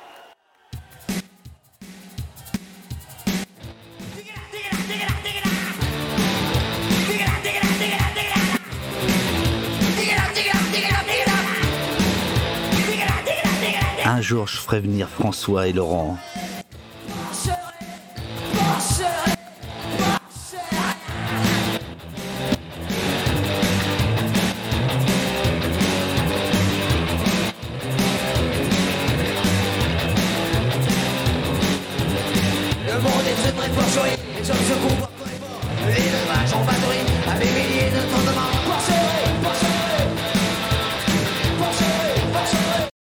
D'un coup, ça a coupé. Et euh, là, je me souviens, je regarde la foule. Et euh, du milieu de la foule, je vois euh, de la fumée en plein milieu qui sort, qui s'élève. Donc là, je comprends que bah, ont envoyé des gaz. Donc bah, moi, je me dis que je vais pas rester là parce que, parce que déjà c'est dangereux, parce qu'il y a la Loire derrière et que moi j'avais des choses à faire et je voulais pas, je voulais pas rentrer là-dedans. Donc bah, je commence à partir en direction du hangar à bananes. Et euh, donc je fais, euh, je fais un ou deux mètres, je croise une amie, enfin une connaissance. Elle se retrouve derrière moi, je me retourne, je lui dis bonjour. Je la préviens que, que les flics ont balancé des gaz. Donc euh, du coup je lui dis au revoir parce que moi je voulais partir. C'était vraiment Jérémy, il faut que tu partes, casse-toi. Là je me retourne pour prendre ma route et au final je commence à sentir mes yeux qui me piquent, le visage qui me brûle. Donc là je comprends que bah, les gaz m'ont rattrapé, et euh, donc, euh, ouais, je suis, un peu désorienté avec le fait de m'être retourné euh, assez vite, plus les gaz. Je vois pas grand chose devant moi vu que bah, les yeux et tout ça. Et au bout d'un moment, je sens mon pied gauche atterrir dans le vide.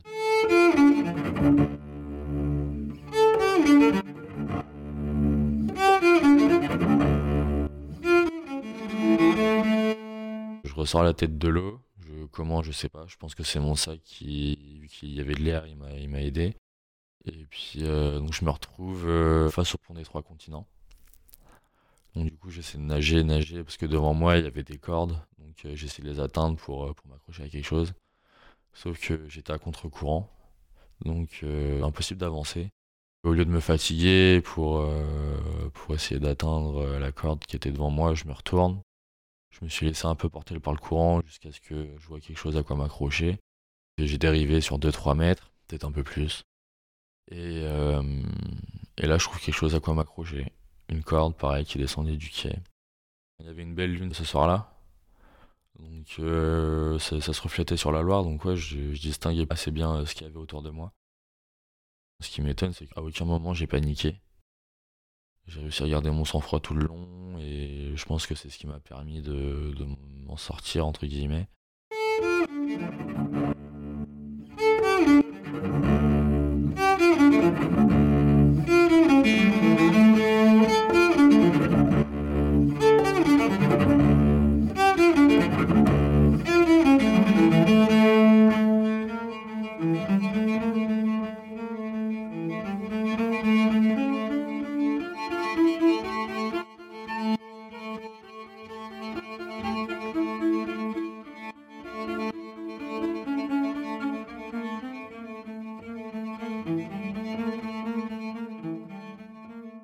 À la corde.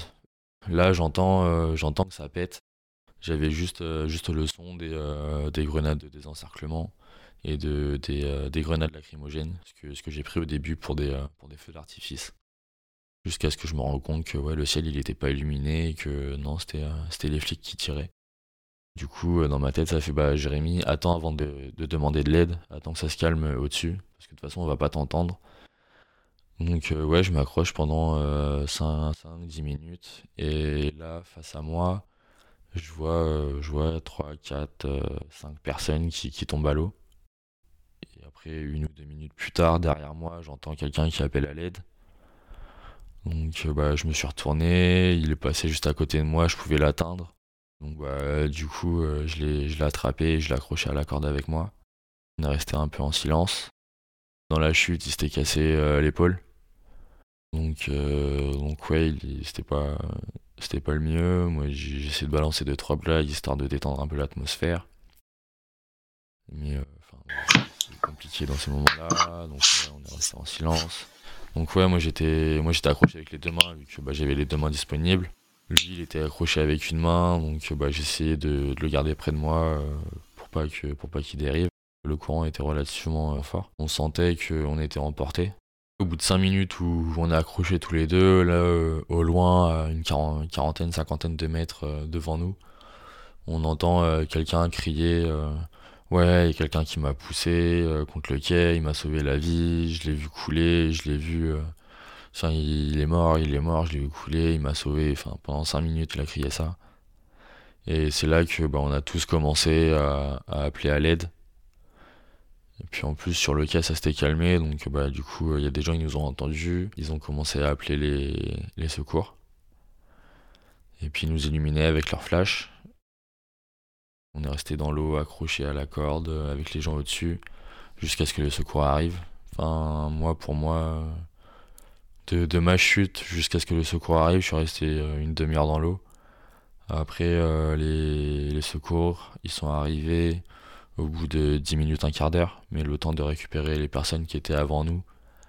Et tout ça, euh, moi je suis resté un peu plus longtemps, surtout que j'ai fait monter euh, donc le mec que j'avais aidé avant moi vu qu'il était blessé. Et puis, euh, puis bah moi au bout d'un moment, donc j'avais le torse, le torse hors de l'eau. Mais j'étais trempé, donc je commençais à avoir froid. Donc le temps qu'il le fasse monter, je me suis remis dans l'eau, immergé jusqu'au cou, histoire d'être à température et pas, pas avoir trop froid.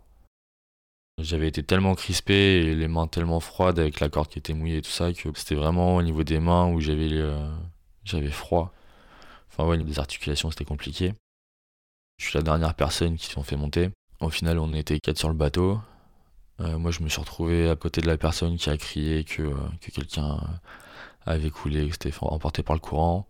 J'ai mis ma main sur son épaule, j'ai frotté un peu son dos, histoire qu'il se calme. Ils ont commencé à nous ramener vers, euh, vers un quai un peu plus loin. Sur la route, on a croisé un Zodiac avec des plongeurs. Le gars qui, barrait euh, le Zodiac où on était, il regarde les plongeurs, il leur dit que, bah, que c'était le bordel, qu'il y avait un soupçon de quelqu'un qui avait coulé. Et que même euh, de là, d'en bas, au niveau de l'eau, ils avaient ressenti les, les gaz lacrymaux. Donc il leur a dit de faire attention. Voilà, excuse-moi, j'ai coupé tous les, tous les micros pour pas euh, parasiter ce témoignage absolument euh, bouleversant de, de, de, Jérémy. C'est la première fois qu'en fait j'entends aussi euh, clairement les conditions de, de, ces chutes des, des, des, danseurs. Voilà, c'est glaçant et bouleversant, nous dit Badaboobs. Voilà, qu'est-ce qu'on fait là? On écoute les berrues ou on continue la conversation? Là, c'est un peu dur quand même. Oui, j'imagine. Bah, je vais. Euh, on a la photo de Jérémy là, on la voit. Je sais pas ce que voient les personnes, mais. Si, si, euh, si, Voilà, donc pour en revenir donc euh, à cette photo, peut-être tu pourras rebondir, mais l'idée c'était aussi de. On est sur une violence quand même inouïe, et, et là pour le coup le paysage il prend plus de place quand même, parce que c'est quand même le paysage de la Loire à la base, c'est quelque chose d'assez apaisant on a toute cette vision là et là euh, en fait on l'idée c'était d'être en contraste avec la violence inouïe qui s'est passée cette, cette nuit là et voilà. Et puis ce regard de Jérémy qui euh, c'était un an après. C'est le dernier que j'ai rencontré Jérémy. Donc après dans la suite du témoignage il raconte euh, bah, un peu les, suites de l'enquête qu'il a eu les plaintes qu'il a déposées la plainte qu'il a déposée en collectif avec d'autres avec d'autres euh, d'autres personnes euh, qui ont été atteintes cette nuit-là, et puis euh, son rapport à la Loire, tout ça, voilà, la suite de sa nuit, enfin, je sais plus où s'arrête le témoignage, mais bon, en gros, voilà, c'est, enfin, oui, oui, c'est bouleversant. Je, je comprends que ce soit difficile de rebondir. Euh, il y a euh, Gwendal également. Euh, alors je sais plus quel. Bah tiens ici, bah, je, tombe, je, tombe, je tombe sur lui. attends, putain, je, suis tout perdu là. Voilà, Gwendal, il est là.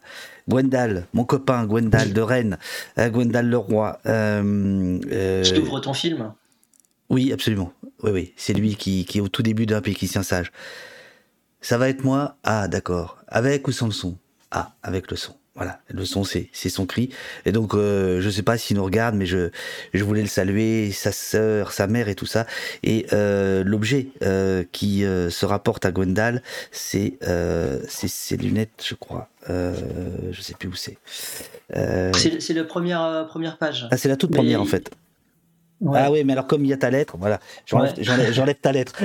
ah, exactement, voilà, euh, des, des, des verres fumés euh, parce que euh, il explique comme comme d'autres qui ont perdu l'usage de leur œil que en fait, il y a des, des clignotements de, de, de, lumière et que pour apaiser euh, euh ces, ces, flux de lumière que nous, naturellement, euh, nos yeux font, eh bien, euh, certains utilisent soit des, des, des, vitres, enfin des pardon, des, oh, je, je des cache-œils, des, des. Comme Vanessa, un verre, un verre. Vanessa, elle, elle c'est ça. Un verre caché, voilà. Elle, elle a, elle a, voilà. Un verre un peu assombri et, et Gwendal aussi, ça lui permet de il avait l'impression, euh, quand je l'ai rencontré, je ne sais pas s'il les porte toujours maintenant, je ne sais pas si tu as eu des nouvelles récemment de Gwendal, mais je, je sais qu'à l'époque, il les portait aussi pour. Euh, il avait l'impression que ça cachait un petit peu, parce que lui, en fait, on, ne le voit pas sur tous, hein, le, fait qu'il soit éborgné, parce qu'ils ont encore, on va dire, la matière de leur œil qui est là. Pour Gwendal, on le voit on le voit un peu comme Casti euh, dont tu as parlé tout à l'heure euh, et, ça lui permet un peu de, on va dire de mettre comme un voile et d'avoir euh, d'être plus en confiance en fait au regard des autres parce que c'est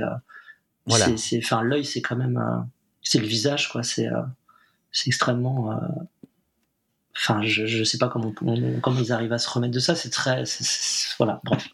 Cassie, lui, c'est un supporter de, de, de foot. Bon, euh, en plus, il supporte pas une bonne équipe, Montpellier. je déconne, je déconne, je déconne. Il, va te sauter dessus. il va me sauter dessus, je suis sûr de ça. Eh, en plus, c'était un match contre Saint-Etienne, mon équipe. ah oui, voilà. c'est pour ça que je dis ça. Évidemment, c'est des conneries. Euh, on s'en fout complètement. Et euh, il va être, il va être bah, éborgné. donc là, on est en 2012, je crois. 2012, septembre 2012, ouais. Et donc, bah, lui, ce qui était intéressant, c'est que c'est des années après. C'est ça. Euh, je l'ai rencontré, euh, je sais plus exactement. Bref, mais, euh, mais bon, à la même période, quoi. Et du coup, c'était 7-8 ans après. Et donc, il m'a raconté un peu les suites judiciaires Donc, euh, bah, ce qu'il faut savoir, c'est que les, euh, souvent ils portent plainte, les, les, personnes mutilées portent plainte euh, contre, euh, on va dire, la personne en question dans les forces de l'ordre qui a qui a tiré, qui a lancé la grenade, etc.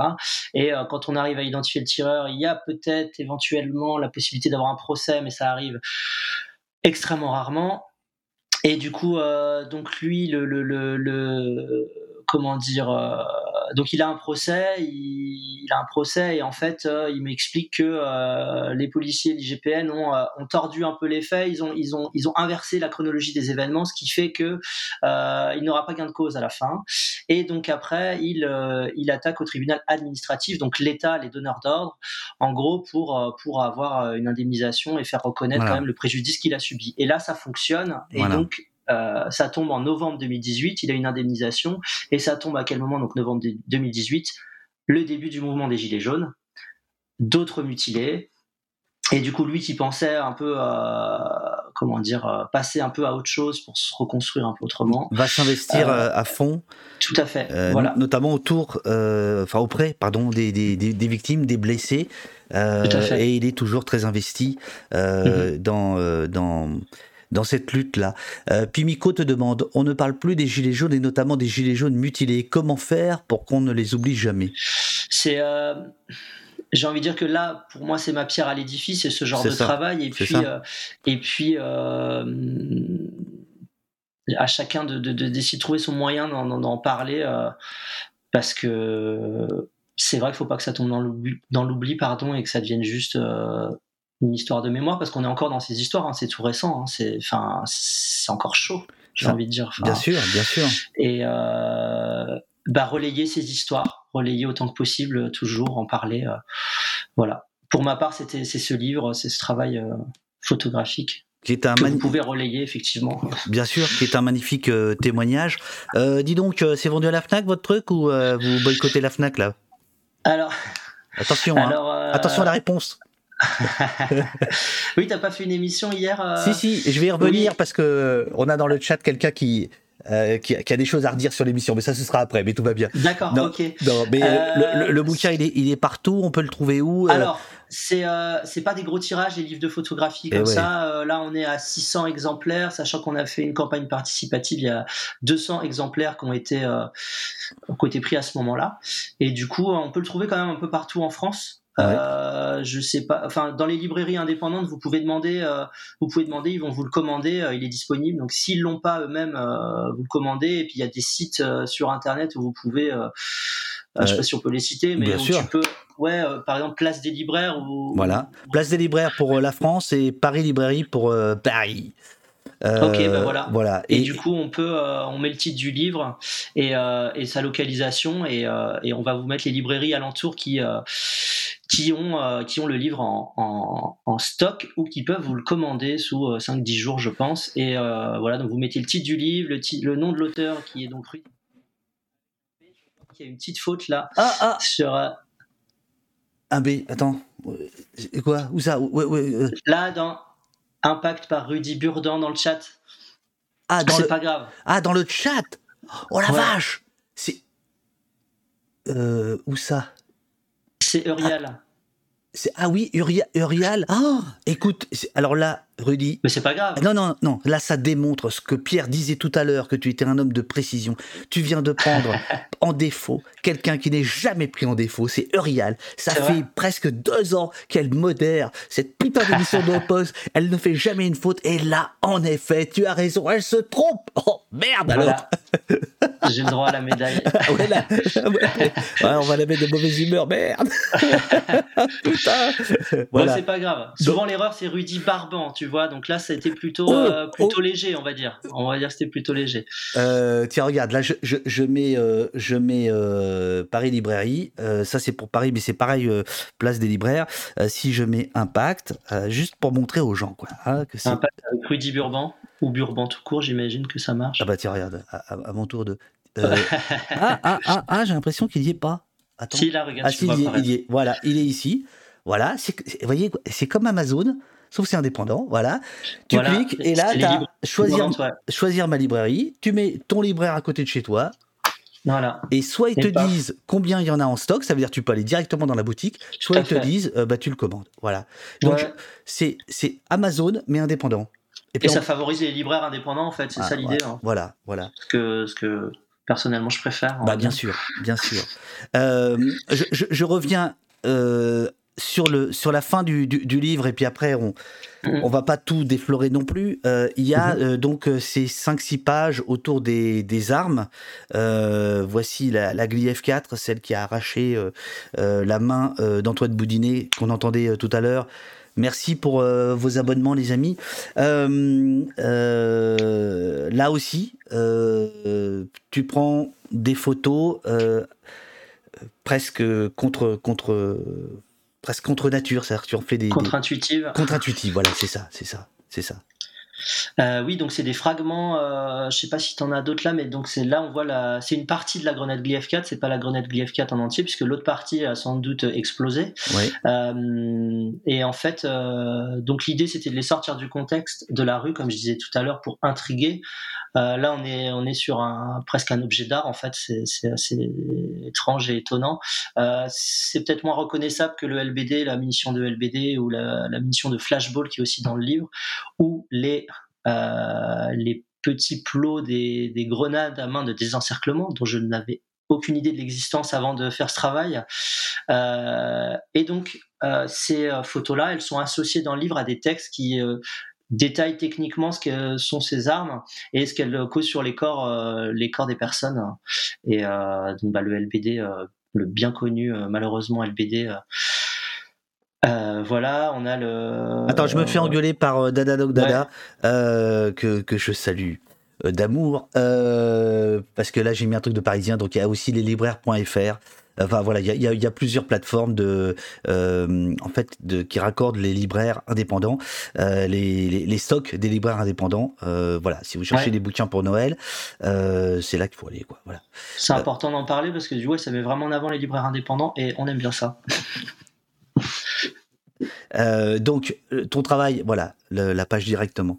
Euh, ton, ton, travail sur les, sur, les armes. J'ai vu tout à l'heure Sentier Battant qui donnait la référence, évidemment, de maintien de l'ordre.fr, le travail de, Je voulais en parler, ouais. Vas-y, vas-y, vas-y. donc, en fait, il y a donc Maxime Régnier, auteur du site maintien de l'ordre.fr, qui m'a qui m'a aidé à documenter. Il y a Marion Guémas euh, qui a fait un rapport euh, très documenté pour l'ACAT, donc qui est une ONG euh, de défense des droits humains et qui donc l'ACAT c'est la, je sais plus, je vais pas le dire, bref, l'ACAT, ACAT, l'association des chrétiens pour l'abolition de la torture. Pour l'abolition de la torture, voilà. Et là, tu vois, j'ai le, le rapport qui est là.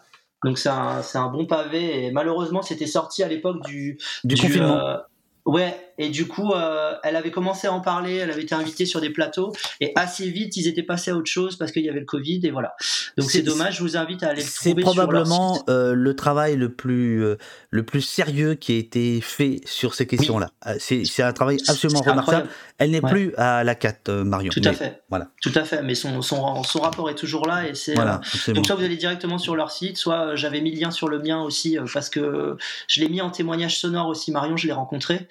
Donc il y a évidemment des choses qui ne sont plus d'actualité parce que les armes évoluent en permanence, il faut le dire aussi. Euh, il y a des nouvelles fantaisies euh, euh, des, autorités voilà, qui commandent des nouvelles armes et nouvelles choses. Donc tout n'est pas d'actualité, mais mais sur l'approche et tout, enfin voilà, c'est très intéressant. Et donc Maxime Régnier Sirvins, oui, je vois que ce n'est plus Régnier son nom, effectivement, c'est Maxime Sirvins maintenant maintien de l'ordre.fr un très bon travail sur, euh, sur le maintien de l'ordre et, euh, et les armes, etc.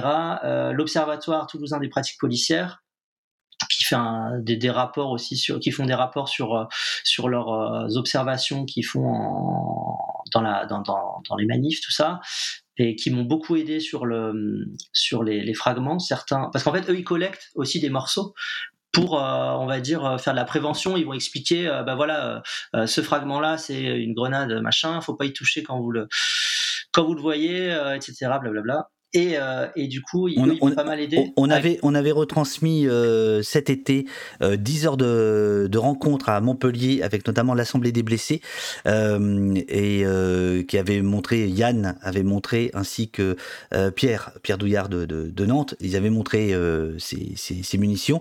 Et j'en profite pour dire que je crois que le 13 décembre, il y a une journée spéciale à laquelle au poste ne pourra pas participer parce que je serai dans le train toute la journée. Mais il y a euh, sur certains euh, streams, il va y avoir une journée euh, spéciale autour des, des violences policières à laquelle l'Assemblée des blessés, je crois, va participer. Euh, Sentier battant, si t'es là, tu peux peut-être faire la, la, la, la pub. Voilà, il va y avoir différents streams parce que c'est l'ouverture. Si mes souvenirs sont bons, je voudrais pas écrire de conneries, enfin de dire de conneries de, du procès de Laurent Théron, un des un des mutilés, là aussi avant les avant, avant les, les, les... Loi travail 2016. Voilà, c'est ça. Loi travail 2016. Voilà. Euh, voilà, c'est ça. Alors attends, permets-moi de le dire. Les 12, 13 et 14 décembre prochains, plus de six ans après les faits, le CRS Alexandre Mathieu sera jugé devant la cour d'assises de Paris pour l'éborgnement de Laurent Théron par une grenade de désencerclement. Euh, il y a un article euh, là-dessus et il y aura des émissions euh, un peu partout sur le sur Twitch et, et ailleurs. Surveillez ça, les amis. Voilà une histoire à suivre parce que c'est. Euh, je l'avais rencontré Laurent et il m'avait, enfin en gros il m'avait expliqué que c'était une des rares affaires qui allait en cour d'assises quoi. C'est ça, absolument, ouais. absolument. Donc c'est, euh, une histoire à suivre, ouais, vraiment. Donc ils veulent euh, transformer euh, le, le, le, procès en tribune, ce qui est mmh. évidemment de bonne guerre. Voilà. Tout à fait. Voilà. Euh, mon cher Rudy, tu as plein de félicitations dans le, dans le chat. Euh, Bien, merci, merci à tout le monde hein, d'avoir suivi. Beaucoup de, beaucoup de gens te, te remercient pour ton travail. Donc, on rappelle, le, le, le, secteur du livre photo, c'est un secteur très compliqué. Ce sont des livres extrêmement chers à fabriquer. Alors celui-là encore plus. C'est pour ça que je, je mets l'image parce qu'il y a il y a tout un tas de, de, de jeux d'enchevêtrement mm -hmm. des mhm. pages, etc. Enfin bon, voilà, c'est du c'est quasiment du sur-mesure quoi. Voilà. Ouais, papier photo coûte cher aussi. Enfin voilà, si on veut quelque chose de juste et beau, euh, il faut voilà. Et pour moi, c'est important en fait. Vraiment, c'est pas de la fantaisie quoi. C'est euh, ça sert le propos en fait. L'idée c'est ça quoi. Ça sert le propos. Voilà, absolument. Et je voulais euh, bah, une grande pensée pour les 10.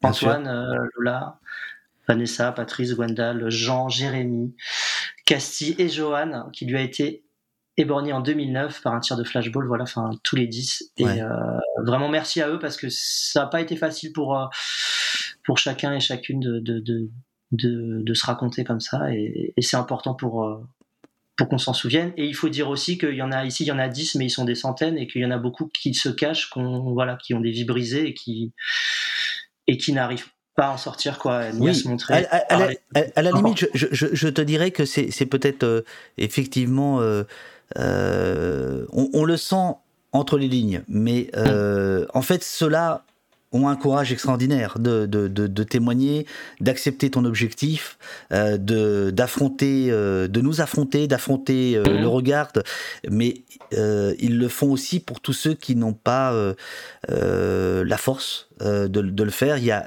il faut comprendre qu'il y a des, des, des, vies sociales brisées, il y a des couples qui se sont déchirés, il y a des gens qui ont perdu leur logement, il y a des gens qui ont perdu leur travail, parce que parce qu'en perdant un œil, une main, ils ont perdu beaucoup quoi. Euh, ceux à qui on a l'entourage à reprocher d'avoir manifesté, enfin c'est c'est c'est des doubles peines à longueur de temps, c'est mmh. c'est du délire quand même. Tout à fait, ouais. C'est vraiment, euh, faut vraiment avoir une pensée pour toutes ces personnes, ouais, parce que euh, c'est des vies dévastées, vraiment. C'est voilà. Enfin, c'est. Pensons à eux et essayons de faire au mieux pour que, pour que justement, euh, on les oublie pas. Mami Wata, merci Rudy, Durdanov, bravo pour le travail. Philippe, merci pour ce travail, il est précieux. Philippe qui, qui nous raide souvent, merci infiniment euh, Philippe pour tous tes raids réguliers. Euh, Badabos, merci. Euh, merci. pour cet entretien, c'était édifiant et très intéressant. Zoedo, bravo. Eurial, merci Rudy et sorry pour la faute. Eurial, je suis persuadé que tu as envie qu'on monte cette émission pour Blast. On va faire ça pour juste avant Noël, tu vois. Comme ça, si les gens ils ont pas d'idée de cadeau, enfin, eh ben voilà. c'est pas vraiment ah, un, cadeau, ah. c'est pas vraiment un cadeau, mais c'est une, c'est un geste. C'est un cadeau qui a du sens, on va dire. C'est ça. C'est euh, voilà. Merci pour l'entretien, les témoignages, Zalo. Merci beaucoup à Rudy pour son travail très puissant et touchant, dit à RDNB. Euh, merci énorme, Rudy, pensée éternelle pour tous les mutilés et pour Steve, euh, nous dit euh, Cheka. vie dévastée pour nous toutes et nous tous, nous dit Isaac. voilà, merci beaucoup, Rudy, nous dit Strega. Merci, nous dit Jesse James. pensée pour tous les invisibles, nous dit Lilo. passeur de son, je lis l'article est en cours d'écriture déjà? Non, oh, c'est pas possible ça. Euh, nous n'oublierons jamais, dit Coug. La preuve, c'est qu'on est là. Euh, merci évidemment, etc., etc. Merci beaucoup, Rudy, d'être d'être passé. Merci à toi, merci à tous, à toutes. Vraiment, merci beaucoup. Et voilà. À bientôt. À bientôt. Moi, je vais. Moi, je vais, je vais, je vais, je vais, je vais continuer. Je te dis, je te passe une, euh, bah, tout, toute mon affection. Voilà, on se connaît pas, mais Ouais, euh, mais t'es un chic type. Merci. Merci pour ton travail. À arrête, arrête, arrête. Allez, ciao, ciao. Merci beaucoup. Voilà, les amis, je vais aller me chercher un petit kawa, hein, hein si vous voulez bien, parce que. Euh, tiens, je vais aller chercher les berrues. Moi, j'en ai plus rien à foutre maintenant qu'on est plus sur YouTube. Oh là là, ça fait du bien. Hein. Euh, j'allais taper Pierre Tube, non, justement. Allez, on va mettre les berrues. Et ensuite, on revient sur l'émission d'hier et on revient euh, sur, euh, comment dirais-je? Ouais, ça va être bien ça, les berrues à l'Olympia. Ça, ça va être bien. Ça, ça va être bien. Attends, bouge pas, bouge pas mon petit bonhomme. Hop, hop, hop, hop.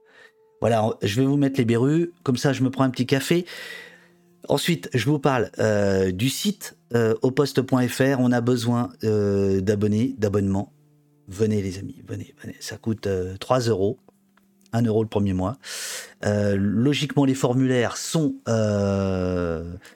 sont réglés maintenant grâce à Nicolas. Et puis après, on reviendra, je ne sais pas si... c'est Romain, hein, je crois Romain ou Romaric, je ne sais plus s'il est là.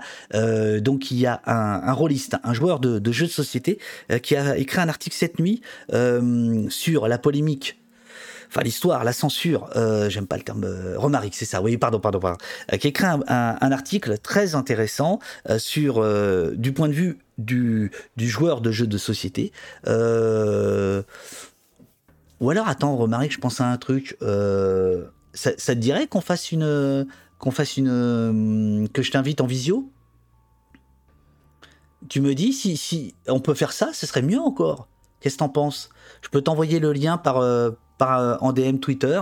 On peut? Eh ben voilà, on va faire ça. Donc, Romaric, joueur de jeux de société, qui est un peu chafouin après l'émission d'hier, car il considère qu'on n'a pas assez parlé euh, de l'aspect jeu dans la polémique et trop de l'aspect politique et euh, du côté euh, apolitique affiché, si j'ai bien, si bien compris. Alors, si tu veux bien,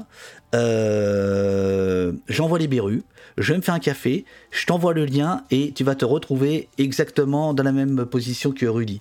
Putain, on est une chaîne d'infos, nous tout seuls, c'est l'enfer. L'info continue sur enposte.fr.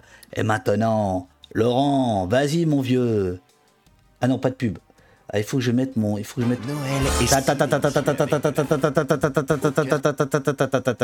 Ne regardez pas ça, ne regardez pas ça, ne regardez pas ça. Ne regardez pas ça. Ma vidéo va commencer dans 4 secondes. Ma vie va changer dans 4 secondes, 2 secondes, 1 seconde. C'est parti, l'Olympia 1989.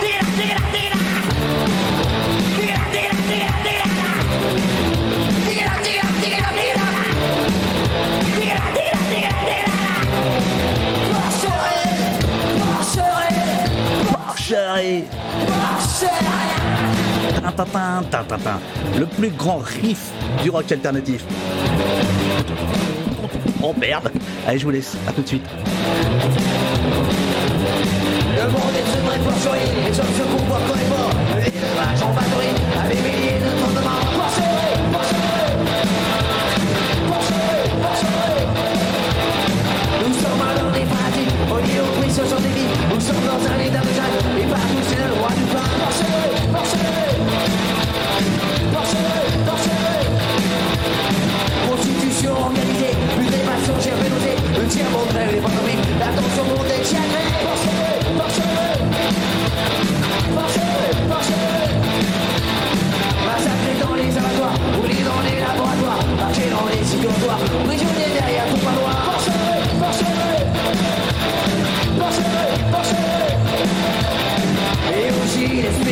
au niveau du gouvernement, en les les Allemands. Marchez Marchez Un morceau, une armée qui et ça se conduit à la maison, le le marchez Marchez La des monétaires, de pour finir en règle en à bout de ça, de soyons, marchez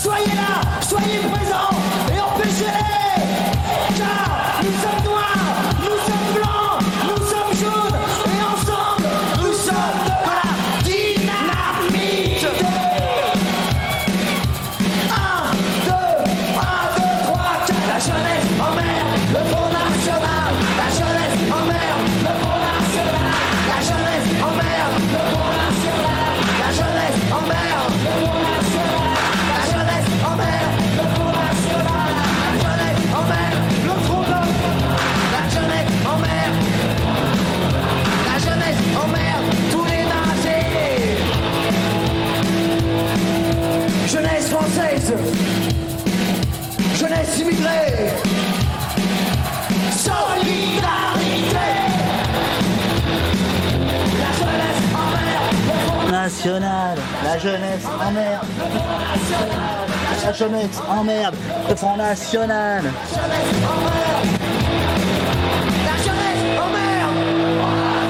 Merci. Merci, merci, merci les Bérus, merci François, merci François, merci les Bérus, ta gueule, ta gueule, ta gueule. ah. Il, faut, il faut absolument que j'installe le, le bloqueur de pub. Oh là là là là. Alors, alors attendez, j'ai envoyé à Romaric le lien. Est-ce qu'il l'a eu? Attendez. Là, on est dans le. Ah non, ah, il l'a pas eu, on dirait. Euh... Alors, euh, Romaric, est-ce que, est-ce que tu, tu as pas eu le lien? Attends. Quelle journée. Alors, euh, Romaric, normalement en DM euh, sur Twitter, tu as le lien. Est-ce que, est-ce que tu es là ou pas? Est-ce que tu es là ou pas? Ah, si, si, je crois qu'il est là. J'entends un petit, euh, petit racle. Il comprend rien. Ah, il comprend rien. Attends, alors personne t'entend pour l'instant. Je suis le seul à t'entendre. Je, me permets de te, tutoyer. Euh, Oh là, il a, une bonne gueule de joueur celui-là. Alors, attends, bouge pas. Voilà, tu, as, connu Skype dans tes jeunes années, peut-être? C'est pareil. Euh, Alors, c'est, pareil. Voilà, euh, t'inquiète pas. Alors là, il est en train de s'installer. Euh, alors, je vais, je vais. Non, non, mais tout va bien, tout va bien, au contraire. Euh, je vais vous expliquer. Je vais vous expliquer ce qui se passe. Voilà. Bonjour, bonjour, monsieur. Alors, on, Oh là on- là, ça fait bizarre. On, on- on se connaît pas. On, on se connaît pas. J'ai trop peur là. Là, j'avoue, j'ai peur. hein. Le poste, ça me fait un peu peur quand même. hein. T'as- T'as-tu, appelé du renfort euh, sur, sur Twitter?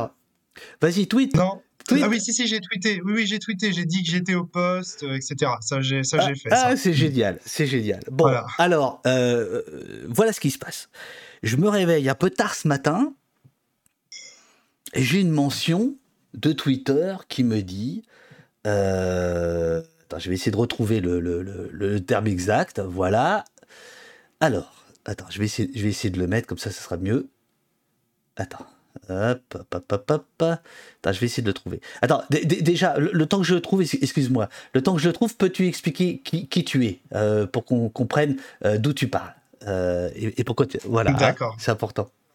Alors, moi, je suis auteur de jeux de société indépendants, de jeux de rôle notamment. Voilà, je suis l'auteur d'un jeu de rôle qui s'appelle euh, Sens, Sens Exalogie. Je euh, suis auteur d'un jeu de société qui s'appelle Leval, qui est un jeu de cartes. Euh, J'ai écrit pas mal d'articles théoriques aussi sur le jeu de rôle, le jeu de société et compagnie. Et je suis animateur d'un podcast euh, quasi mensuel qui s'appelle le podcast de la cellule, qui est un podcast qui est consacré euh, à la réflexion, aux réflexions critiques autour du monde du jeu de société et notamment autour du monde du jeu de rôle, puisque le podcast s'est fédéré autour de ces questions à l'origine.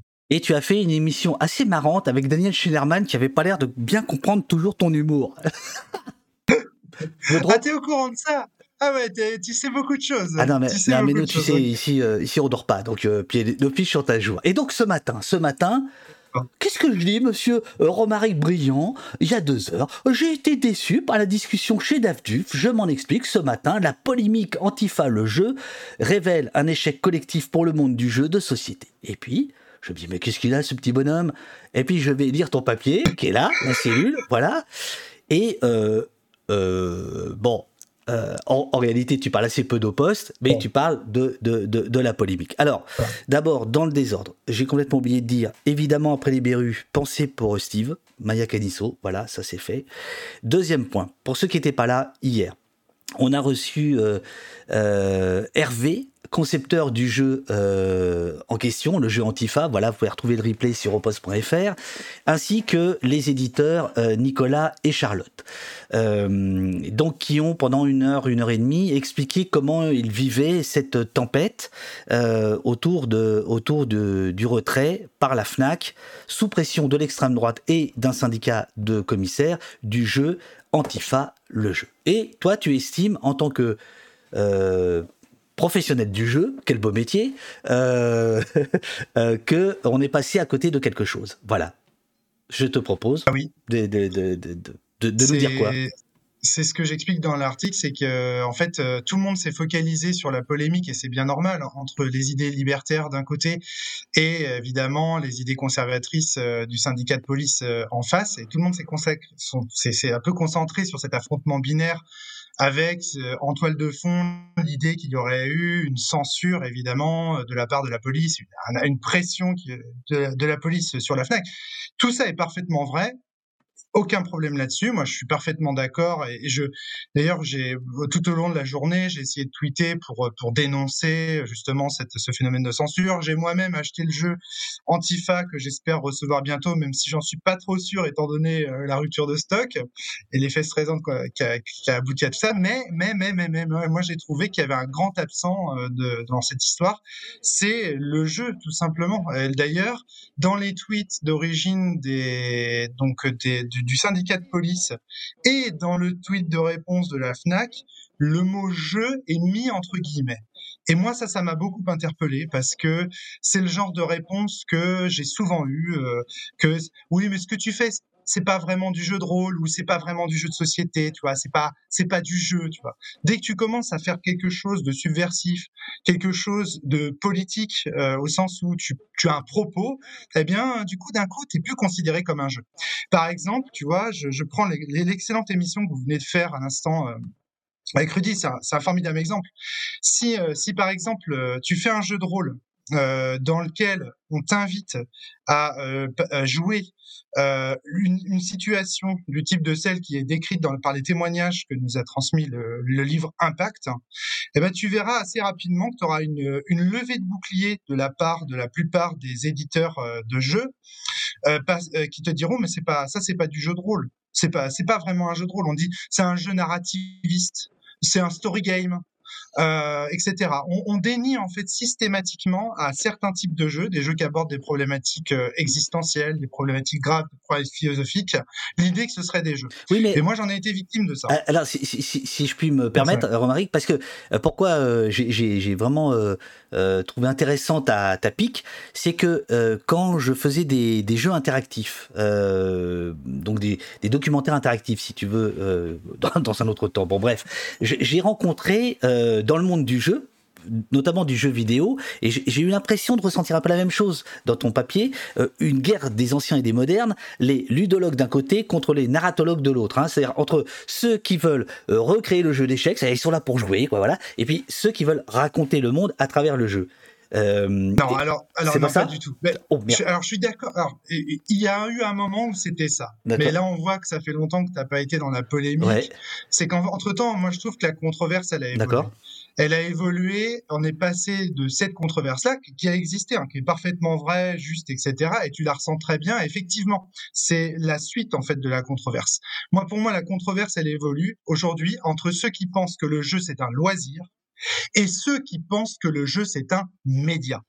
Parce que ceux qui pensent que le jeu c'est un loisir, ils disent que le jeu est un divertissement, au sens mmh pascalien du terme. On ne doit pas réfléchir, on ne doit pas se prendre la tête, on ne doit surtout pas évoquer les problématiques existentielles, tu vois. On doit rejeter rejeter l'idée que le jeu pourrait avoir un propos, défendre des idées, euh, nous bouleverser, etc., etc. Et de l'autre côté, tu as les défenseurs dont moi je fais partie, du jeu comme média, mmh et qui, qui, vont te dire non en fait le jeu n'est pas un vrai, enfin ça peut être un loisir, ça peut être un loisir. Je ne dis pas que ce n'est pas un loisir, mais il peut aussi être plus que ça, on va dire, ou en tout cas il peut soutenir des propos. Et à ce moment-là, tu dis bah ouais le jeu en fait c'est un média. Et ça change tout parce que dans un cas tu designes des jeux pour en faire des produits qui correspondent à un certain public. Donc là, tu, es dans, te places dans une logique d'éditeur avec une logique de marché où tu vas étudier du, un marché pour voir qu'est-ce qui, qu'est-ce que les gens attendent et tu vas leur faire un produit, un produit designé sur mesure pour eux. Dans l'autre cas, si tu te places du côté du média, alors là, tu changes complètement de logique. Ton objectif, c'est de faire un jeu qui te parle à toi, qui te vient des tripes, tu vois. Ton objectif, c'est de faire évoluer le, le, média en, portant, en fait, un propos. Et du coup, l'auteur du jeu, les auteurs du jeu ou les auteurs des parties des jeux deviennent euh, centraux, leur propos devient euh, euh, central. Et donc ça change complètement la logique de production du jeu. On ne produit plus le jeu de la même manière, le jeu n'a plus la même signification, la même portée. Et donc il y a cette tension-là pour moi qui existe. Pour, pour, pour, tu, tu, déclenches les, les, passions, à moins que ce soit tes, tes renforts qui viennent, qui viennent à, à, à, Non mais c'est super, moi j'adore, j'adore. Et, et, donc, si on revient à la fois à l'émission d'hier, mais c'est pas le plus important, mais plus, plus exactement à cette affaire. J'aime pas le mot polémique. À cette affaire. Pour moi, c'en est une. Vraiment, c'est une affaire de, de liberté d'expression, etc. Tu estimes que les gens du jeu euh, non pas du jeu antifa, mais du, du monde du jeu, euh, n'ont pas défendu, ne défendent pas oui. assez cette position du jeu comme média. Voilà, c'est ça ton point de vue en fait. Alors, si je prends, si je prends l'exemple du, exactement, exactement, ah, parce que si ah, les là, gens là, qui étaient dans le monde du jeu Si les gens qui étaient dans le, dans le monde du jeu avaient défendu d'entrée de jeu l'idée que c'était un média, personne ne s'offusquerait du fait qu'il y ait effectivement des jeux polémiques, des jeux politiques. Regarde dans le monde du livre universitaire, même dans le monde du livre. Dans le monde du livre, ça ne choque personne que des livres puissent défendre des propos politiques. Honnêtement, et c'est ce que je dis dans l'article, est-ce que la FNAC aurait osé censurer un livre de euh, libertaire, de, de politique libertaire. Non, la Fnac ose le censurer parce que c'est un jeu et que donc c'est pas sérieux. De toute façon, c'est des clowns, on s'en fout. Ils ont pas d'impact, ils ont pas de poids. C'est des voilà, c'est des joueurs, on s'en fout quoi, tu vois. Alors qu'un universitaire ou un livre ou un auteur médiatique et compagnie, tu vois, qui s'inscrit dans une logique où il est là pour défendre des propos, des idées, lui, mais clairement, mais jamais tu l'aurais censuré. Donc à mon avis, il y a un côté. Alors et pourquoi le monde du jeu est responsable? Parce que si tu veux, moi, moi, je viens du jeu de rôle. Dans le monde du jeu de rôle, on a eu une affaire, très vieille affaire, l'affaire tu, tu, tu, tu, vas, tu vas y venir, tu vas y venir. Mais euh, je, je, voudrais juste défendre les intérêts bien compris de la nation et d'Opost. Euh, pourquoi cet aspect-là des choses a été moins abordé? C'est parce que il y a un an, en octobre 2021, j'avais reçu euh, Hervé, euh, où nous avions pendant deux heures expliqué ce qu'était le jeu, en quoi justement c'était. Alors, je crois même que pour eux, c'est plus qu'un média, c'est même un outil de, hein, puisque il a, il et on l'a rappelé hier. Euh, voilà, c'est pour ça que je, je, voulais quand même te, te, te dire. On, je sais pas si tu as regardé toute l'émission, mais on a rappelé hier l'origine du jeu. On a bien expliqué que c'était un, un, outil de, de militantisme. Euh, D'ailleurs, euh, Hervé a beaucoup, enfin voilà, beaucoup insisté. On a Alors, oh, juste un truc. Euh, à deux ou trois reprises, me semble-t-il, il faudrait, il faudrait la VAR, tu vois. Mais je pense que euh, j'ironise sur les guillemets justement. Euh, voilà. Je, je, comprends ton point de vue, mais de, de mon de, là où je suis, je, je pensais que ça suffisait si tu veux. Mais Vas-y, je Non mais David, t'es pas concerné. Non mais David, t'es pas concerné. Alors pourquoi tu buzzes, salopard Pourquoi tu buzzes sur Twitter Non, je déconne, je déconne, mais parce que parce que c'est parce que c'est do dommage de passer à côté de ce débat. Absolument, Il y a ouais, aussi une introspection qui est à faire de la part du monde du jeu. Voilà, c'est Mais ça. regarde dans le jeu vidéo, c'est pareil. La dépolitisation. En fait, moi, ce que ce qui m'a vraiment frappé, c'est que ce qui était, enfin, euh, la dépolitisation du monde du jeu, ça c'est une conséquence. Voilà, une conséquence euh, Ouais. typique de la dépolitisation du monde du jeu. Mais évidemment, Hervé et Libé- non mais évidemment, les éditions libertaires ne sont pas responsables de ça. Oui, bien sûr. Non mais, non mais parce qu'il y en a d'autres. hein. Il y a, il y a comment dire le projet Évasion aussi que Oui. j'ai cité dans, dans l'article Tasséo, qui est un jeu de société dans lequel on va euh, nous apprendre à résister à un interrogatoire de police. C'est très intéressant ça aussi. Bon, donc il y a, il y a plein d'éditions libertaires en réalité. Et pourquoi on plein fait pas de des émissions euh, euh, ensemble? Ah mais moi, mais quand, mais Tu- moi, tu- mais tu moi, veux- quand tu veux. Tu veux Nous, pas faire des jeux? fait. Tu veux Non mais en direct? Eh, On va on va se monter ça. Vas-y, on t'écoute. Mireille Dumas. Non, on peut pas. Ah non. alors non, ah non. alors non, alors non, Ah non, non. pas de Attends, attends, sacrilège. Ah non, c'est pas ça, mais bon, moi j'ai, moi j'ai une position par rapport à ça qui est que regarder des gens jouer, c'est chiant. Il faut jouer Ah, le mec, pour dit ça sur Twitch. l'ampleur des- ah oui, oui. Ah oui, ah oui. Ah oui. Eh, C'est bien, c'est bien. Ah oui. C'est bien. Suis Ah eh, je suis d'accord. Mais il y a une raison, il y a une raison pour laquelle Twitch s'est monté et tout ça, et pourquoi Marcus euh, et compagnie, les inventeurs en fait de ce type de gaming, ont eu du succès. Mais c'est un autre débat. Là, t'es en train de, de me faire euh, m'écarter. Donc évidemment, les gens qui font des, des jeux avec des propos politiques ne sont pas concernés par ce discours. Je te parle bien entendu des éditeurs traditionnels. Je te parle bien sûr de la frilosité des éditeurs traditionnels, de Asmodée, euh, de Black Book Edition, par exemple, dans le monde du jeu, qui n'ont qui n'ont pas intérêt en fait à politiser le jeu. D'ailleurs, récemment, Wizard of the Coast euh, a, a, a, enfin je sais pas, a recruté des youtubeurs. Je sais pas si tu as vu la vidéo par exemple d'un youtubeur, Nota Bene par exemple récemment. Nota Bene a fait une vidéo sur le jeu de rôle. Qu'est-ce qu'il présente? Il présente le jeu de rôle traditionnel, le jeu de rôle classique, le jeu de rôle Wizard of the Coast, le jeu de rôle Donjons et Dragons, tu vois.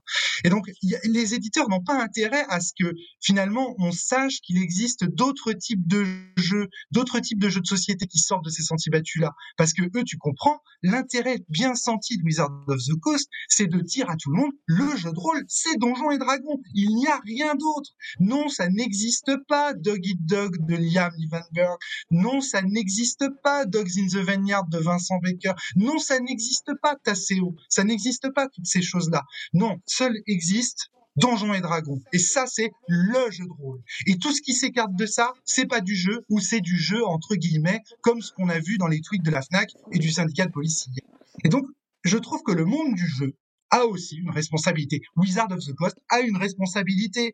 S'ils prenaient au sérieux leurs propres médias, eh bien peut-être que ça, ça se produirait pas et qu'on dirait bah non en fait le jeu c'est sérieux, il y a des propos, c'est comme les livres universitaires, ils font des travaux, ils se citent les uns les autres parce que justement ils essayent d'étayer leurs propos et compagnie et compagnie. C'est ce qu'on fait depuis 14 ans à la cellule. Depuis 14 ans à la cellule, on prend des jeux, on, on, explique en quoi les mécaniques du jeu. Et je te parle des mécaniques du jeu, pas uniquement de l'emballage, pas uniquement de la couleur. Parce que moi, ce qui me frappe dans l'affaire, euh, dans l'affaire de d'Antifa, le jeu, c'est que j'ai l'impression, en regardant le matériel de ce que j'en ai vu sur le net, que au final, c'est qu'une couleur, l'antifascisme dans le jeu. L'antifascisme n'est pas franchement au, cœur centre. Enfin, si, ça, je sais pas encore. de toute façon, on va le tester à la suite. Ah bah oui. Alors ça, c'est la, la, la, version des vrais. Hein, c'est la première version avec des, des, parties qui duraient deux heures. Parce que là, en fait, le jeu était un peu complexe. Ils l'ont réédité. Donc, ce que tu as commandé, c'est la, la, la, deuxième édition avec des parties qui durent 30 minutes au lieu de deux heures. Si, si. Le, le, le, le, euh, non, non, c'est pas un décor l'antifascisme. C'est la raison d'être du jeu, je crois. Hein. Euh, après, en, en, pourquoi, pourquoi, pourquoi je te dis ça? Parce qu'il y a plein de jeux en fait dont euh, alors c'est alors attends c'est une question de couleur si tu veux du jeu. Le couleur la, le, le, jeu peut peut s'habiller se vêtir d'une couleur qui n'est pas en adéquation avec les mécaniques qui sont à l'intérieur du jeu. Dans les jeux qu'on teste à la cellule comme Duck Duck par exemple, ce sont c'est pas uniquement l'emballage et même d'ailleurs l'emballage ne dit pas du tout le contenu du jeu. C'est pas les, les dessins, c'est pas euh, le, le, comment dire le logo, c'est les mécaniques en elles-mêmes qui t'amènent à critiquer des positions dominantes, mmh qui t'amènent à critiquer tes propres déterminismes et aller les, les aller t'en libérer. Les mécaniques elles-mêmes, c'est-à-dire que ce sont les règles du jeu, la partie elle-même qui va provoquer ça. Mmh Là ici, il est clair que le syndicat de police qui a pris la décision d'interdire le jeu, enfin qui prend la décision de faire pression sur la Fnac pour qu'elle arrête de vendre les jeux dans sa boutique, pour être tout à fait précis, il est clair qu'ils ne se fondent que sur la couleur du jeu. Ils n'ont pas testé le jeu, ils ne savent pas si les mécaniques effectivement sont émancipatrices, libératrices, etc. Que dirait-il Que dirait-il s'il jouait à Dog Eat Dog? Bon Dieu de bon Dieu. Moi, je me suis posé la question en écrivant. Et c'est quoi Dog Eat Dog? Moi, je connais pas. Alors, Dog Eat Dog, c'est un jeu euh, donc de, de, de, de, Liam Burke, euh, qui est un jeu qui vient de The Forge, qui est un forum américain euh, qui faisait, qui produisait, aujourd'hui il est fermé, mais qui produisait des artistes euh, indépendants. C'était un label indépendant, si tu veux, pour faire simple. Et donc Liam euh, Liwanak Burke en faisait partie. C'est un jeu qui parle de la colonisation. Et donc le, le maître du jeu, si j'ose dire, de la partie, pour les gens qui connaissent un peu le jeu de rôle, l'arbitre, euh, va être la personne qui a le plus d'argent autour de la table. Donc les joueurs sont invités, enfin les participants et les participantes sont invités au départ, avant même le début de la partie, à se mettre d'accord entre, entre elles et eux sur euh, qui est le plus, qui a le plus de pognon euh, à la table. Et en fonction de ça, on va déterminer de celui qui sera le colon. Autrement dit, le joueur colon, mmh le maître de jeu, est celui qui a le plus d'argent. Donc déjà, tu vois, l'idée du déjà rien que cette mécanique-là. Je vous dis juste ça. Hein. Mais ensuite, le jeu met en place des mécaniques d'oppression, de coercition. En tant que participant à ce jeu, j'ai ressenti alors je dis pas évidemment, j'ai pas ressenti l'effet que ça fait d'être une population, une personne appartenant à une population colonisée. Évidemment non, non, on peut pas dire ça. Moi, euh, hétéro, cis blanc, enfin non, non. Mais il y a, tu ressens un phénomène en tant que participant dans ta chair tu ressens un phénomène d'oppression, vraiment, vraiment, vraiment. Et, et le jeu t'amène vraiment à critiquer l'idée même d'autorité. Alors ça, si c'est pas un putain de jeu anarchiste, euh, je sais pas ce que c'est, quoi. Tu vois? Donc, euh, euh, donc voilà. Et là, là, on parle pas de l'emballage du jeu. Regarde, c'est pas en regardant la couverture que qu'un syndicat de police va décider de le faire interdire. Non, c'est en y jouant.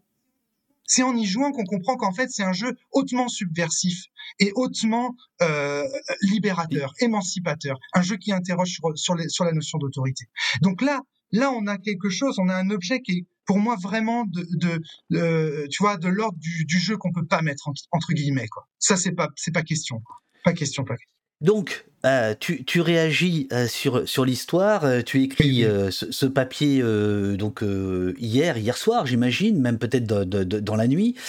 Euh, voilà, cette nuit, évidemment, j'ai bien compris qu'il s'agissait moins d'Antifa, encore moins d'Opost, évidemment, on s'en fout, mais plus du monde dans lequel tu, tu évolues. Quelle réaction tu as eue pour l'instant, à part les, les aficionados de, de, la cellule? Est-ce que, est-ce que, est-ce que, est-ce que ça a dérangé des gens du, du, monde du, du, du, jeu de société Est-ce que je peux dire jeu de société ou je me fais canarder là encore? Tu, à, mon, à, mon avis, moi, je suis plutôt connu dans le monde du jeu de rôle que dans le jeu monde du jeu de société. D'accord, ok. même, si voilà, j'ai des relations avec le monde du jeu de société. Tu vois, cet après-midi, par exemple, je vais euh, voir Roberto Fraga. Il se trouve euh, qui est donc un auteur de jeu, parce qu'on est mal loin tous les deux. D'accord. Mais voilà, j'ai eu quelques, j'ai fait quelques jeux de société. Non, mais c'est surtout dans le monde du jeu de rôle que je vais avoir des réactions, c'est sûr, c'est sûr. Je vais, je vais me faire, euh, je vais me faire attaquer, évidemment, évidemment. mais, mais je m'en fous en fait. Et, sur quoi et, sur quoi Sur quoi tu vas te faire euh, attaquer? Ben, qu'est-ce qu'on me dit en général euh, En général, on me dit que je vends ma soupe parce que moi-même, je suis auteur de jeux de rôle politique. Euh, qui sont des jeux donc des jeux de rôle philosophiques, des jeux de rôle que je veux, que je cherche, que je veux émancipateur. Bon, j'essaye, je, je, pas, je réussis pas toujours, mais bon voilà. Donc en général, on m'accuse d'être un petit peu jugé parti, de dire oui, tu défonces les éditeurs parce qu'en fait tu vends tes propres éditions, tu vois. Une espèce de collusion ah comme ça, de, de, de, conflit d'intérêts qui est que je vendrais ma soupe, euh, voilà. Mais en, en vrai, moi, enfin, j'ai la sensation de vouloir faire en sorte que euh, euh, le, j'ai je veux faire évoluer les mentalités sur le média jeu de rôle. C'est ça qui m'intéresse. Voilà. Donc c'est le genre de critique que je vais avoir. Quoi. On va me dire euh, pas conflit d'intérêt. Euh, comment on dit déjà euh, ah, déjà faire des procès d'intention. On va dire oui, mais non, pas du tout. Nous, Wizard, on veut que tous les jeux de rôle existent. Non, on n'est pas dans, une, dans un processus d'invisibilisation du jeu de rôle non traditionnel, par exemple. On va me dire ça. Euh, bah oui, mais bon, si vous embauchez des youtubeurs hein, pour parler de Donjons et Dragons euh, en disant que c'est le jeu de rôle, je suis désolé, mais ça va poser problème. Black Book Edition, ils ont fait ça avec Maxime Chatham, où ils lui ont fait dire que Pathfinder c'était un super jeu pour débuter. Non mais mon cul, franchement, Pathfinder pour débuter, non mais de qui se moque-t-on Je veux dire, un jeu tableau Excel. Euh, enfin, non, non, non. Alors, il y a, y, a, y a de meilleurs Il y a, Dinar88 qui nous dit que c'est un peu droit tard le monde du jeu de rôle, c'est vrai? Alors, euh, euh, moi, moi alors, je trouve qu'il y a des clivages en tout cas. alors, le monde du jeu de rôle indé, si on prend par exemple le nombre de ventes des jeux de rôle traditionnels, type Donjons et Dragons, Cthulhu et compagnie. D'après les éditeurs, on est à des ventes qui sont de l'ordre de 3000, 4000 euh, exemplaires euh, par, euh, par, par bouquin. Nous, dans le jeu de rôle indépendant, moi par exemple avec Sens, qui est un jeu de rôle philosophique, j'ai fait 1000 exemplaires. Mais je suis exceptionnel parce que avec la cellule, effectivement, je fais parler de moi, je fais un peu le buzz, je fais le couillon sur chez David Duff au poste et compagnie. Donc c'est qui celui-là, David Duff? Je connais pas. Mais ah David Duff, Alors David Duff, voulais dire, monsieur? non, mais c'est pas grave. on, brouille les pistes. ça. Ouais. Bon, bref. bon, tu vois l'idée, quoi. Mais donc, euh, mais alors, alors que, euh, par exemple, mes amis qui font des jeux comme Antoine Morgenthaler, il vient de sortir un jeu qui s'appelle euh, Résonance, qui est un jeu sur la communication non violente. Il a fait 23 putains de ventes, d'accord, en un mois. Il a 23 ventes, le mec. Il a rien vendu, quoi. Des jeux comme Les Petites Choses Oubliées de Guillaume Christophe Declet, qui est donc euh, c'est un jeu merveilleux. C'est un jeu sur la relation amoureuse, sur les difficultés à communiquer entre nous. Je veux dire, putain, c'est un jeu qu'on peut pas mettre entre guillemets. Tu vois, mm-hmm. c'est vraiment le jeu incroyable, quoi. Bon, bah ce jeu-là, il s'est vendu à deux, je crois, ils, étaient à 120 exemplaires vendus, un truc comme ça. Donc, si tu compares les chiffres du jeu de rôle traditionnel par rapport à ceux du jeu indépendant, mais tu vois la différence. Mais purée, alors, alors, j'ai l'impression que j'ai ouvert une boîte de Pandore. J'adore, j'adore ça parce que je comprends rien des noms que tu me balances des trucs, des machins. Mais là, il y a par exemple Julien DRNP euh, qui dit Oh, tiens, Romaric qui tape sur Black Book. Étonnant. Trois points de suspension. Ce serait cool d'avoir un contrepoint. Alors, je ne sais pas s'il envoie des messages codés, si je suis en train de dire des trucs horribles, ou s'il a raison.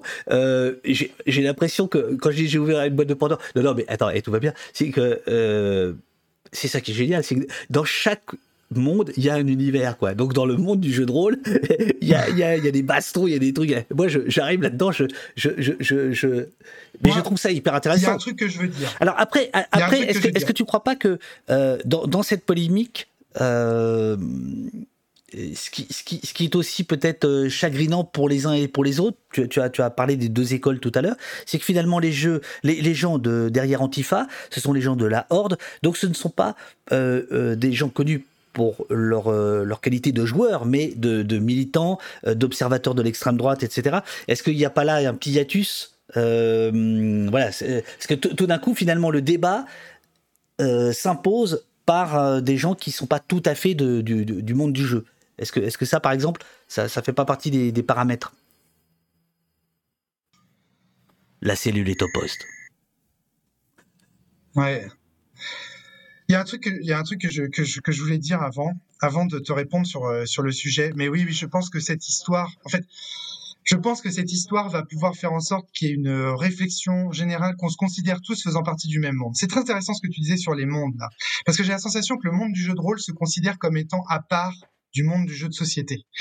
Et ça, ça c'est quelque chose contre lequel j'ai beaucoup lutté moi-même. Et je pense que c'est lié au jeu de rôle traditionnel d'ailleurs. Mais bon, euh, là je peux pas. Ce serait vraiment compliqué à t'expliquer, mais en gros, la séparation tu, le monde du jeu de rôle. Tu, vas revenir, tu vas revenir, tu vas revenir. Euh, donc, euh, donc, là, on va, on va pas régler, on va pas régler vos problèmes de famille qui m'ont l'air passionnants. attends, attends. Un truc que je voulais dire quand même avant, c'est que je ne tape pas sur les gens je ne veux pas taper sur les gens. Je ne veux pas taper sur les gens qui animent Black Book Edition, qui sont des passionnés de jeux de rôle comme moi je le suis, etc. Attention. Je veux taper sur les logiques éditoriales de ces maisons d'édition. Je veux taper sur les propos que les gens défendent. Je ne veux pas taper sur les gens. Ça, c'est très important que je le précise. Mhm. Donc, euh, parfois, je peux être très agressif, très passionné, très enthousiaste sur certains sujets, mais je veux vraiment qu'on évite de croire que, euh, parce que des gens comme Damien Coltis et des, des gens comme ça, en fait, c'est des gens que je fréquente, que je vois sur les conventions, sur les salons, avec qui, euh, je, enfin, vraiment, on n'en vient pas du tout aux mains quand on discute ensemble. Au contraire, même j'ai fait des interviews de lui et tout, il n'y a pas de problème. Donc, il faut bien distinguer ça de, des logiques dans lesquelles les gens sont, des gens eux-mêmes. Et donc voilà, je précise toujours parce que euh, je vais me faire taper sur les doigts. Bon, euh, les, amis, euh, profitons, si je puis dire, euh, de cette affaire pour faire avancer votre cause, quel que soit le, côté de la barricade sur lequel vous, vous, vous êtes, puisque là, maintenant, euh, le, fameux Julien euh, est outé, j'aime pas trop ça, euh, dans, dans, le chat en disant que c'est lui qui travaille pour Black Book et il, il le reconnaît, il dit qu'il fait aussi partie des youtubeurs. Alors là, il met guillemets à youtubeurs, bon bref. Les, les, les, les, amis, essayons de de monter juste d'un cran. de, de, voilà, on n'est pas dans des histoires de, de, de personnes. Le, le, monde du jeu et, et le monde du jeu et le monde de la, de la FNAC. La FNAC, c'est important dans le dans le commerce du, jeu ou pas? Alors, je, pour le pour le jeu de rôle, euh, je ne crois pas. L'arrivée des jeux de rôle dans les nouvelles, dans les plateformes de distribution euh, mainstream, on va dire, euh, type Jouet Club, euh, la Fnac, Leclerc et tout ça, ça nous avait été interdit pendant très très longtemps. Pendant très longtemps, les mondes de la distribution de jeux de rôle n'étaient plus dans ce secteur-là. Et là, depuis le succès des crowdfunding liés aux jeux de société et aux jeux de rôle, ça y est, ça y est, les grandes marques, les grands distributeurs commencent à se dire ah ouais, mais en fait, il y a un marché en fait. Le jeu de rôle, c'est bankable. Il y a des gens qui sont prêts à dépenser 250 euros pour du Donjon et Dragon en fait. Donc il est peut-être temps qu'on s'y mette. Donc là j'ai la sensation qu'il y a un réveil des plateformes euh, de, de, à ce sujet-là. Mais avant ça nous était complètement interdit. Quant aux indépendants, alors là n'en parlons pas. Non mais tu crois vraiment qu'on est capable de laisser 40% ou 45% de notre marge à des distributeurs comme euh, euh, enfin comme comme la Fnac ou je sais pas quoi?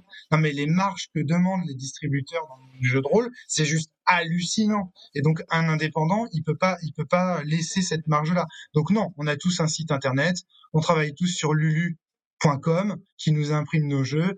Euh, on est tous euh, diffusés euh, à la one again sur le net. voilà, c'est. Mais par contre, les gros éditeurs, eux, ils commencent à avoir effectivement accès et c'est bien. Et moi, je suis très content pour eux et je suis très content pour le monde du jeu de rôle que le monde du jeu de rôle puisse avoir accès à la Fnac, etc. Par contre, ce que je veux, c'est qu'à côté de ça, on se réveille et qu'on se dise bah ouais le jeu c'est pas que pour jouer en fait il y a aussi des jeux innovants il y a aussi des jeux qui font réfléchir qui, qui nous bouleversent etc etc euh, tout à l'heure, tu, as, démarré en expliquant euh, euh, que en fait, ce schisme existait depuis. tu as cité Mireille Dumas. C'est quoi cette histoire? Alors en fait, ce qui s'est passé pendant l'affaire euh, Mireille Dumas, c'est que la, la, presse mainstream a commencé à s'intéresser aux jeux de rôle. Il y avait eu quelques euh, cas de profanation euh, d'un cimetière juif à Carpentras. On a découvert qu'il y avait des, des, livres de jeux de rôle chez ces jeunes-là, bon comme il y en avait dans tous les, chez tous ces jeunes dans les années 90. Il y a eu quelques affaires de suicide, etc. Et on a découvert des jeux de rôle et on a découvert qu'il y avait du jeu de rôle derrière et compagnie et compagnie. Encore une fois, le jeu de rôle à ce moment-là était un petit peu plus pratiqué. Il y avait plus d'associations de, de jeux de rôle à exister etc. Donc, euh, donc voilà. Et en fait, ce qui s'est passé, c'est que euh, la presse a commencé à dire, et notamment cette fameuse affaire euh, Mireille Dumas, notamment Mireille Dumas, bat les masques dans une émission, mais pas uniquement. Il y a eu un zone interdite aussi. Qui donc là, là, là, là, on est dans les années. On est en 90. 90, dans les années 80, 91, euh, euh, les, dans le chat, vous me corrigerez. Je, je suis pas un historien du jeu de rôle. Hein. Moi, je suis un analyste du jeu de rôle. Je suis pas un historien du jeu de rôle, donc si je fais des erreurs là-dessus, euh, faut, faut, faut, me corriger. Si tu veux des historiens du jeu de rôle, faut demander à Coralie David, Jérôme Larré, des gens comme ça, ils sont très compétents. Bref, donc moi, je suis analyste. Donc l'idée, c'est que du coup, Mireille Dumas fait une émission à charge contre le jeu de rôle et dit regardez, le jeu de rôle c'est dangereux. Il y a des maîtres de jeu qui manipulent vos enfants et qui vont les emmener dans des associations étranges dans le noir où ils seront habillés en satanistes. Et alors là, tu penses bien c'est attends, attends, attends, remets s'il te plaît ta capuche, je vais faire une photo, comme ça, tiens, tiens, là, on va, on va tweeter, attends, bouge pas. Non mais arrête, arrête, tu vas me passer pour un guignol. Je, veux, je ne veux pas passer pour un clown et tu vas me faire passer pour un clown, c'est ça que tu veux. Qu'est-ce que tu veux que je fasse? Donc, alors, non, toujours est-il que, donc, donc, ce qui se passe, c'est que les, les rôlistes, les rôlistes se trouvent obligés de répondre à des attaques de la presse mainstream et alors là, il se passe un truc de dingue. C'est-à-dire qu'au lieu de répondre à Mireille Dumas, oui, oui, le jeu de rôle, c'est dangereux et on va faire attention. Oui, le jeu de rôle, c'est bouleversant et euh, on va justement euh, euh, faire en sorte que notre média soit plus safe, etc. On va machin. Et ben au lieu de répondre ça, qu'est-ce qu'ils répondent?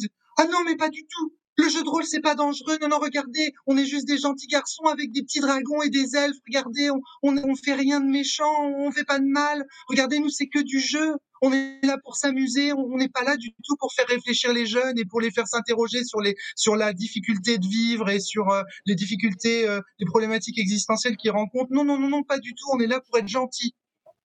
Et alors là, c'est la catastrophe. Là, c'est la catastrophe. Bah, T'as vu, il y a du soleil en Bretagne. c'est bien. Dire que je suis à Saint-Malo. C'est bien, c'est bien. Et que je suis surexposé. C'est une catastrophe. donc, donc voilà. Donc, donc, et en fait, qu'est-ce qui se passe à ce moment-là? Les rôlistes intègrent l'idée que, en fait, ils sont des gentils petits cons. Des gentils petits cons qui feront jamais de mal à personne. Ils seront jamais de gauche. Ils iront jamais casser des vitres dans les manifestations. Euh, et tu vois, non, non, nous on est gentils. on est poli avec la concierge, mais on n'est pas, on n'est pas, on n'est pas comme ces gens qui sont méchants et qui, qui, ont des propos, des idées, euh, une idéologie à défendre. Non, non, pas du tout. Nous, nous, on fait rien, tu vois, de mal. Et donc, en fait, au lieu de critiquer, au lieu de, de, de prendre une position critique par rapport aux médias, ils vont intégrer les critiques médiatiques et de faire ce qu'on leur demande de faire, c'est-à-dire être de gentils petits soldats euh, qui vont surtout prouver et chercher à prouver que leur jeu, il est pas dangereux. Voilà, c'est pas dangereux. Mais moi, je veux que le jeu de rôle soit dangereux, mon Dieu. J'ai envie que le jeu de rôle, il donne envie à des gens de se révolter. J'ai envie que le jeu de rôle, il donne envie à des gens de s'émanciper. C'est voilà. Donc, euh, enfin, tu vois, tu vois le, problème. Alors, tu sais, c'est un bonheur de te recevoir parce que je vois dans le chat des noms de, de revues que je lisais dans les années 80, Jeux et stratégie, Casus Belli. Et je vais te faire un aveu. La première émission que j'ai faite à 14 ans, sur Radio Poitiers-Ouest, dans les années 80, donc, ça s'appelait Viens, on va jouer. Je faisais des émissions sur les jeux. Après, j'ai arrêté de jouer. Mais j'entends très bien ce que tu veux dire hein, sur, le, sur le fait que. Mais ce que je trouve fou, quelqu'un euh, le, le, reconnaît là, euh, enfin le, souligne là, c'est que euh, tu nous parles d'une polémique qui a donc 90, qui a donc 10, 32 ans. Ouais, c'est ça. oui, mais en fait, on n'est jamais sorti de cette polémique. comment se fait-il que le traumatisme soit encore là? C'est dingue. Mais parce qu'on n'est pas sorti de cette polémique en définitive. Et je vais t'expliquer pourquoi. Par exemple, il y a beaucoup de gens habité, ce garçon, qui cherchent quoi, ça à faire. Il y a beaucoup de gens qui cherchent à faire la promotion du jeu de mhm. rôle. D'accord? Comme s'il s'agissait d'un produit à vendre. Pourquoi ils le font? Pourquoi ils le font ça? Pourquoi est-ce qu'ils cherchent à faire la promotion du jeu de rôle? En réalité, moi je suis convaincu que tout le monde connaît le jeu de rôle. Tout le monde a déjà été confronté à des rôlistes. Tout le monde a déjà, eu une proposition de faire une partie de jeu de rôle. Mais tout le monde ne joue pas au jeu de rôle. Et c'est pas grave, en fait. Et c'est pas grave. Alors pourquoi ils font la promotion du jeu de rôle? Mais parce que ce sont des bêtes traquées, les rôlistes. Depuis, ils ont intégré, encore une fois, ils ont intégré le fait que leur média, en fait, il était euh, problématique. Et donc, du coup, ils cherchent à montrer, mais non, c'est pas dangereux, regardez, c'est super, ça va, ça va, ça va émanciper tout. Un petit peu comme ce que je suis en train de faire là. Moi-même, attention, je dis pas que je suis totalement déconstruit sur ce problème. Hein. Et donc, comment est-ce qu'on fait la promotion du jeu de rôle? Quel promo... Plus exactement, quel jeu de rôle on cherche à promouvoir? Eh bien, le jeu de rôle qu'on faisait dans les années 80. Le jeu de rôle qu'on faisait dans les années 90. Regarde le joueur du grenier, par exemple. Quand le joueur du grenier lance la, la, la, l'émission Aventure avec Maillard Chakri. Quand il lance cette émission, il montre pas le jeu de rôle moderne, contemporain, tel qu'il se fait aujourd'hui. Il nous montre le jeu auquel il jouait dans les années 90. Et il revient sur le fait, non mais c'était génial le jeu de rôle. Pourquoi on a arrêté d'y jouer? Eh ben parce qu'en fait, on a arrêté d'y jouer parce qu'à un moment donné, le jeu de rôle avait mauvaise presse. Donc en fait, on n'en est pas, on n'a pas vraiment, on n'est pas vraiment sorti par le haut. Tu, tu crois pas que c'est simplement euh, euh, quand tu parles des jeux à un certain âge, en fait, tu, tu, tu vas essayer de faire une cure de jouvence et tu retrouves euh, tes, tes, tes, tes 15 ans, tes 20 ans, et que donc tu parles des jeux des années de tes 15 ou 20 ans il n'y a, pas, y a pas simplement cet, cet aspect nostalgique Tu aimes vraiment le jeu de rôle. David, David, David. Si tu aimes vraiment le jeu de rôle, mais tu parles pas du jeu de rôle auquel tu jouais dans les années 80. Si tu aimes vraiment le jeu de rôle, tu as continué à jouer au jeu de rôle depuis les années 80 jusqu'à 2012, puis 2020, puis 2022, puis aujourd'hui. Tu vois? Et donc tu as vu, tu as suivi la production du jeu de rôle. Pourquoi le joueur du grenier va-t-il se moquer des jeux Nintendo qui datent des années 80, tout pixelisés, tout pourris, il va s'en moquer, il en, rit. Mais par contre, quand il parle de jeu de rôle, il va te prendre le vieux jeu pourri, euh, aventure, là, type euh, vieux jeu de traditionnel tel qu'on le pratiquait dans les années 80. Pourquoi est-ce qu'il fait ça? C'est complètement paradoxal. Si vraiment il était fan de jeux de rôle, comme je le suis moi, il devrait citer des jeux récents, des jeux modernes auxquels il joue en ce moment. Les vrais fans de jeux de rôle, on les entend pas aujourd'hui. Moi, enfin, ça y est, là, on m'entend aujourd'hui. Là. Et là, on voit que c'est un petit peu ah différent, que c'est pas le même son de cloche. Absolument, absolument. Alors, alors. Voilà. Les vrais fans de jeux de rôle, eh ben, ils, ont, ils sont invisibilisés. Ils sont invisibilisés parce qu'on veut que le jeu de rôle reste cet objet nostalgique des années 80, 90. Mais on a fait une émission là-dessus. La nostalgie, ça pue du cul. La nostalgie, en fait, être nostalgique du passé, c'est un trope fasciste. Moi, je suis certain qu'il y a une espèce de, de, de, fascination nostalgique pour les années 80-90 parce que en fait on est dans les dans les vieilles lunes, euh, dans les vieux. Et d'ailleurs euh, franchement euh, Warhammer 40 000, excuse-moi mais côté valeur c'est 40 000 ou 4 000 Il y a des choses Warhammer 40 000 ou même Warhammer Battle, euh, le fait que euh, être une petite fille dans le monde de Warhammer, ce soit avoir un couteau dans sa poche. Euh, enfin, il y a plein de choses qu'il faut déconstruire aussi sur le jeu de rôle. Notre masculinité, il faut la déconstruire dans le jeu de rôle aussi. On a fait une très bonne, on a fait une très bonne émission là-dessus avec Tiramitsu, une émission qui s'appelle la carte postale que j'invite tous les auditeurs et auditrices à aller écouter, où, on parle justement de la façon dont le jeu de rôle a servi à certaines personnes qui n'étaient pas dans le canon esthétique des mâles blancs, euh, beaux garçons qui draguaient les gonzesses au collège, comment le jeu de rôle en fait leur a servi à être des, des beaux mecs bien virils et des barbares à la Conan dans un monde imaginaire. et voilà. Parce que comme on pouvait pas être viril dans la cour de récré, et eh ben on allait être viril. Elle, est, dans, elle est dans cette euh, liste-là, euh, l'émission dont tu parles ou pas, non? Oui, elle est dans cette liste-là, cette émission. Putain, ça fait 14 ans qu'on fait des émissions critiques sur le jeu de rôle. Ça fait 14 ans qu'on est là. 14 ans qu'on parle de jeux de rôle, on est, des vrais passionnés. Tout, on critique des jeux, on les analyse, etc. Il y a, Nostalgique euh, CH qui est un, un, aficionado, un fidèle du poste depuis longtemps, qui est pas content. Hein. Ah, ah, parce que euh, son, pseudo, c'est Nostalgique, il dit Tu touches pas à la nostalgie, je suis pas un facho. Fais gaffe. Fais gaffe, fais gaffe. Et alors, et, là, et là, tu réveilles le chat. Hein. Je sais pas, mais alors depuis que j'ai tweeté, là, il y a des gens qui, qui sont arrivés, ils sont pas contents. Euh, je vois que donc c'est, pour employer un terme très à la mode, c'est très clivant votre affaire. Euh, euh Dis-moi, comment on pourrait, qu'est-ce qu'on pourrait faire ensemble? Bah, je sais pas. Est-ce que tu voudrais qu'on fasse, est-ce qu'on pourrait faire une émission ou je sais pas. Je sais pas, je sais pas, j'en sais, j'en sais, j'en sais, J'en sais rien, mais là déjà, c'est super. Que tu, donnes déjà une visite. Que tu pourrais nous, euh, je sais pas, nous, nous, nous, présenter des jeux, parce que moi, je t'avouerai, je suis complètement largué. Je, je suis absolument pas au courant de tous ces jeux, euh, je vais dire politiques pour aller très vite, en tout cas, qui ont, qui ont un sens. Non, mais pourquoi Non, mais pose-toi pose-toi la question de pourquoi t'es pas au courant. Demande-toi. Demande-toi pourquoi t'es pas au courant. Alors que pourtant, il y a des pourquoi il y a des médias. Regarde, et tu sais quoi, Casus Belli, le Casus Belli qu'on achète là en kiosque, ou qu'on achète sur Internet ou dans les boutiques spécialisées de jeux de rôle, il appartient à Black Book Edition. Ah, ça recommence. Ben non, mais posez-vous la question aussi de pourquoi vous n'êtes pas au courant qu'il euh, y a des jeux de rôle euh, euh, émancipateurs, anarchistes, libertaires qui existent et compagnie. Enfin voilà, on est victime de d'exactement des mêmes, des mêmes problèmes que les problèmes que rencontrent les éditions Libertalia. Euh, Julien, qui travaille donc euh, et qui donne un contrepoint, et c'est important qu'il y en ait, dit euh, Alors, Romaric, c'est mignon, mais Casus est totalement libre de son ton, en fait. Bon. Non, alors non, alors non, vraiment non, non, ça c'est pas possible. Et il fait partie du comité de rédaction. Non, les, amis. Il y a une émission qui s'appelle Le Dessous des boîtes. C'est sourcé. D'accord? Elle est sur Trick Track. Il y a une émission qui s'appelle Le Dessous des boîtes. C'est la première émission. On voit le patron de Black Book qui dit alors, euh, notre, notre rédaction est presque indépendante.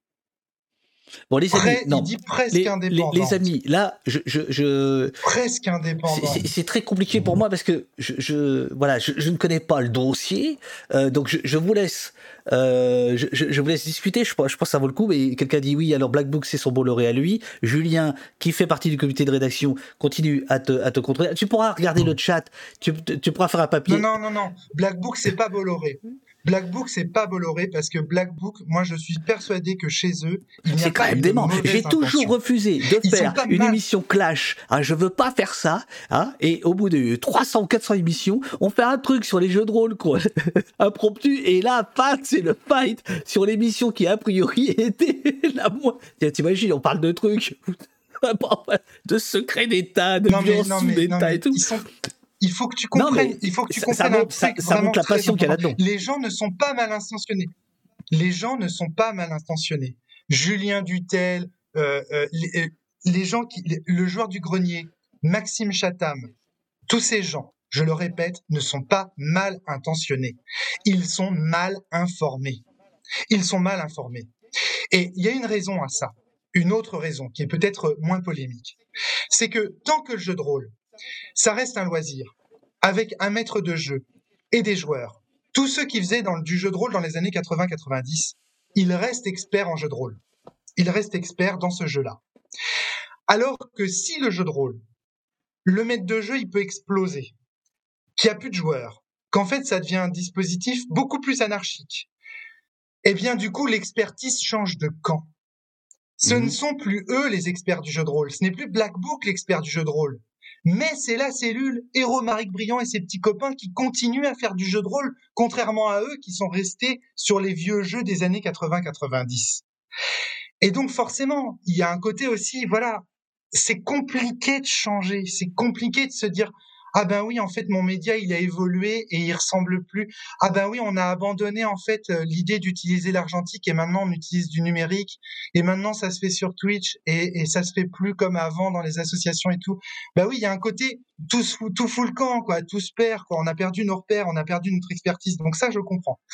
Et deuxièmement, ils sont, sont, pas qu'ils sont mal intentionnés.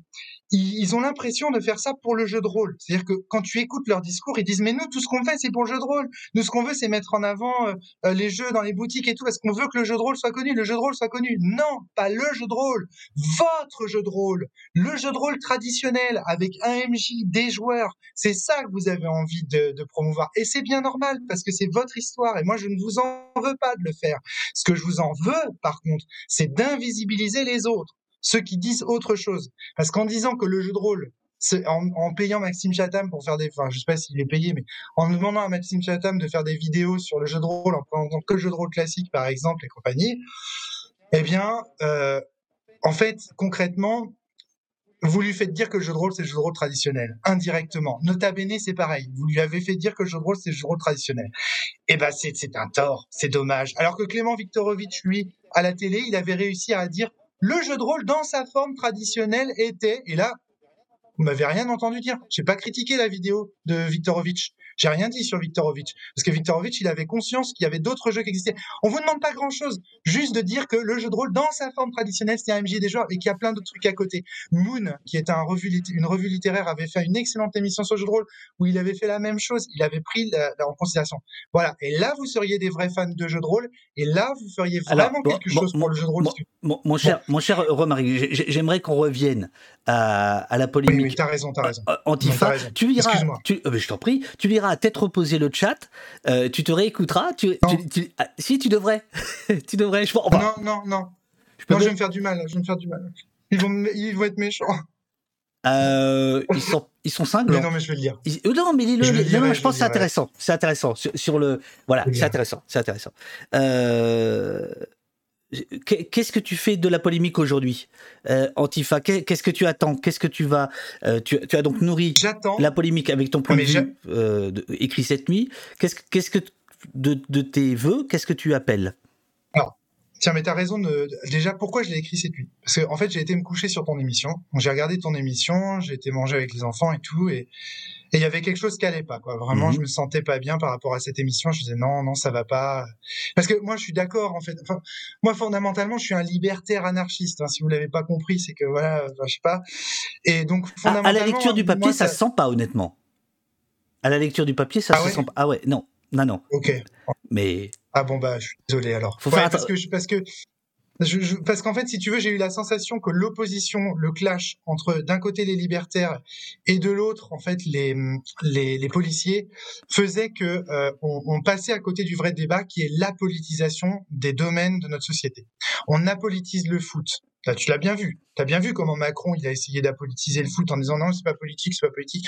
On apolitise euh, l'environnement, on va dire. On apolitise euh, euh, le budget de l'État en disant non mais on fait des euh, c'est à cause du Covid tout ça alors on va trancher dans l'administration et dans la fonction publique tu vois on a politisé à la fin c'est ce que je disais dans le papier on va apolitiser la politique en fait et d'ailleurs c'est un peu ce que tente c'est un peu ce qu'a tenté de faire Macron honnêtement de dire je suis neutre, euh, etc. Je suis l'extrême centre. Euh, il, me semble, il me semble justement que hier, dans l'émission, on a repolitisé. C'est-à-dire qu'on a bien expliqué que quand la FNAC, au nom du commerce, retire le jeu et le, syndicat de police euh, dit qu'il est apolitique, j'ai bien expliqué d'où venait ce syndicat, quels étaient les enjeux avec les élections syndicales du 1er décembre, c'est-à-dire de jeudi. C'est-à-dire qu'il y a un enjeu massif, puisque c'est 4 ans de collégialité et c'est beaucoup de pouvoir un peu d'argent euh, et que les tweets très énervés des syndicats de police ils doivent aussi se lire à cette aune-là, c'est-à-dire voter pour nous, quoi.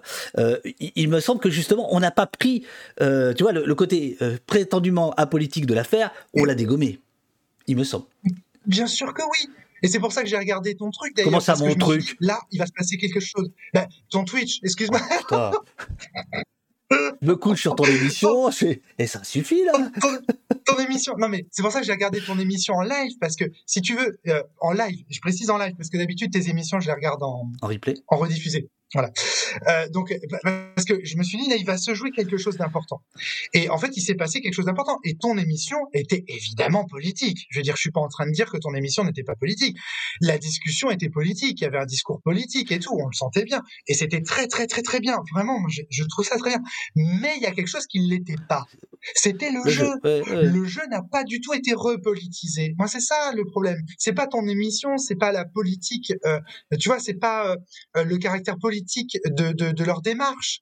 Euh, pas du tout, je leur remets pas du tout en question. Et d'ailleurs, je leur suis entièrement favorable, favorable vraiment. Donc, euh, moi, j'ai fait plein d'interviews d'anarchistes euh, dans, la cellule. On a été voir concrètement ce qui se passait, par exemple, chez les oiseaux de la tempête à Fougères avec Dorian Chandelier. On a, enfin vraiment, on, on donne la parole à des anarchistes. Et moi, vraiment, je suis de ce côté-là. Mais pour autant, il y a un combat anarchiste versus flic et en fait, moi, entre les deux, ce que j'ai vu, c'est le jeu, quoi. Moi, je suis auteur de jeux, de jeux politiques. Et là, la, politisation, la politique autour du jeu, vous en avez pas du tout parlé. Vous avez parlé de la façon dont l'extrême droite combattait les, libertaires. Ça, vous en avez parlé. Il n'y a aucun problème là-dessus, vous en avez parlé et c'est très bien. Et donc, c'était éminemment politique. Mais vous n'avez pas parlé de la dimension politique qu'il faut donner au jeu. Vous n'avez pas parlé de la dimension de la politisation généralisée dans notre société. Tout devient apolitique en fait. Et même derrière les débats, tu vois, c'est, tu vois quelque part on est, on est dans des positions, dans des postures. Moi je suis l'anarchiste, toi t'es le flic, etc. Et en fait, je trouve qu'il y a des, il y a des, la complexité est un peu victime de ces tensions-là en ce moment. Et là, par exemple, je trouvais intéressant de noter que la victime de ces tensions politiques très fortes entre les acteurs de notre société, c'est le jeu c'est la politisation du jeu qui est euh, euh, souhaitée par euh, la plupart des gens en réalité.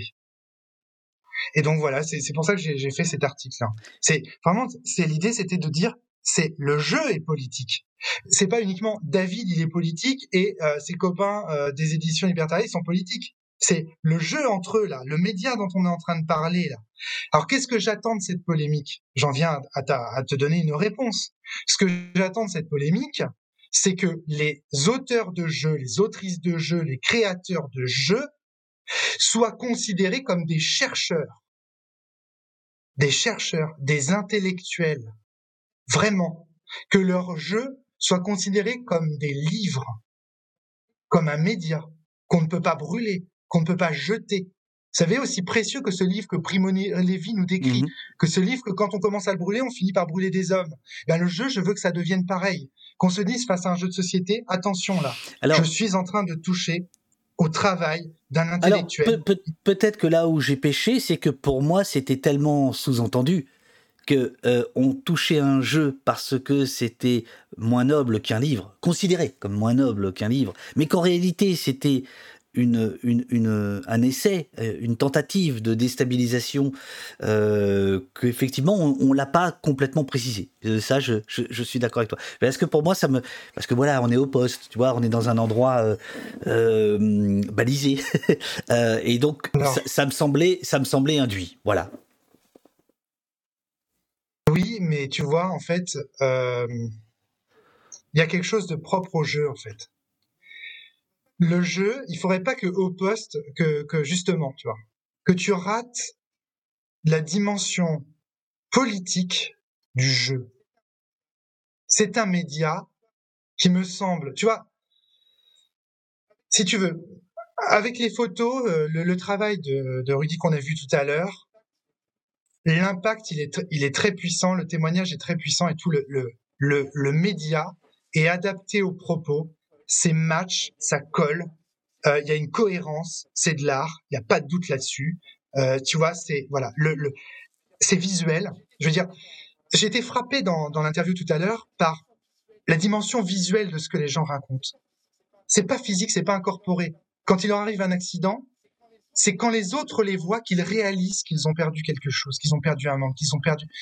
J'ai été frappé par le caractère visuel. Donc, le livre, la photo, c'est vraiment le média qu'il faut pour parler de ce sujet-là. Et ça ne fait aucun doute pour moi. Bien, une fois qu'on a dit ça, eh ben le jeu de rôle, c'est pas, enfin le jeu de société, pardon, c'est pareil. C'est pareil. Il faut étudier en fait les propos qui sont en adéquation avec ce média et qui pourraient être beaucoup plus forts si, au lieu d'être euh, sponsorisés ou portés par des séries Netflix, eh ben, ils étaient portés par des jeux de société ou par des jeux de rôle. Est-ce que tu vois où je mhm. veux en venir? C'est-à-dire de, de redonner, parce que il y a des propos qu'on ne peut défendre que dans un jeu de rôle ou que dans un jeu de société. Le jeu de société, c'est quand même quelque chose qui met tout le monde autour d'une table, ensemble, autour de règles communes, avec un contrat social. Tu vois où je veux en venir? Tu vois le lien qui existe entre la constitution, la société telle mmh que une société démocratique la pense, et le jeu de société. Il y a des choses à faire, il y a des choses à dire, d'accord? Et là, évidemment, je vais pas te pondre les jeux euh, qui vont défendre ces propos-là, tu vois. Mais juste, je voudrais juste montrer que le média jeu de société permet de porter des propos inédits, des propos forts, des propos qui peuvent nous trouver, nous aider à trouver collectivement des solutions euh, à euh, nos problèmes politiques et démocratiques actuels. Et le fait de, de décrédibiliser le jeu comme ça dans le tweet de la police et de la flag, de dire le jeu, entre guillemets, j'ai trouvé que vraiment c'était c'était le je, pire ça tu vois, mon cher, mon cher tu sais moi je, je euh, ça fait ça fait presque trois heures que je suis en live. J'ai besoin de café. Euh, non, non, mais je t'en prie. euh, moi, je trouve ça super que tu sois venu, euh, que tu aies accepté euh, au débeauté de, de, de, de, débouler suite à ta à ton attaque euh, sur, sur Twitter. je pense que je pense que quand je vois ce que le chat dit, raconte, réagit, pour moi, c'est c'est un monde que je trouve voilà qui, qui m'a l'air absolument passionnant. Donc, il faut qu'on se monte une autre émission construite. je sais pas, peut-être que je sais pas, nous présenter des, des jeux. Moi, je, je, je n'ai aucune idée des, des, jeux dont tu parles. Là, dans, dans le chat, il y a des gens qui. Je vais faire mon Pierre Belmar. Je vais faire mon Belmar. Et seulement pour 295 ah bah bien sûr. le jeu de Liam mais, mais, bien sûr, bien sûr. Euh, on, on, a présenté ici euh, des jeux de temps en temps, tu vois, parce que c'est un, c'est un vieux truc qui me, qui, qui, qui me reste. Antifa en fait partie. On avait présenté aussi euh, des. Alors, c'est des livres dont, dont, vous êtes le héros, mais qui sont sous forme de, de, de jeux aussi, etc. Bon, voilà. Donc, tu reviendras au poste. La cellule va, on va, on va garder de la place pour la cellule au poste. C'est la bien nommée, c'est la, c'est la rencontre. Il n'y a pas de souci. La cellule, bah, en plus, la cellule, c'est normal. Bah voilà, tu vois, non, non, non, non, tu vois, une quotidienne, non, ça va pas, non. Euh, vampire, euh, euh, quoi Essaye de jeter un œil sur route, c'est-à-dire ah, ah, euh, oui, un jeu. Bon d'accord. Ah, alors commencez par les ennemis, commencez par les ennemis. J'ai quand même une dernière question, Romary. Tu es plutôt donjon ou dragon? Moi, je suis dragon. Hein, t'as vu la. Eh, Dracofeu, s'il te plaît, tu crois quoi? Oh, Les Bretons, putain, les Bretons. Ouais, déjà dans l'équipe. Bon, ok. Eh ben, merci, merci beaucoup. Je, je, je voudrais juste euh, t'ajouter un tout petit point. En fait, pour tout te dire, tu as dit euh, euh, à propos de, des gens libertariens que c'était mes copains et, et, et d'Hervé aussi. Euh, effectivement, c'est des compagnons de route, etc. C'est toujours très délicat euh, d'interviewer des copains. Ah, c'est plus compliqué que le reste. Et en fait, hier, j'avoue que j'ai été surpris et extrêmement touché par le fait qu'ils soient à ce point atteints. C'est des gens solides, tu vois.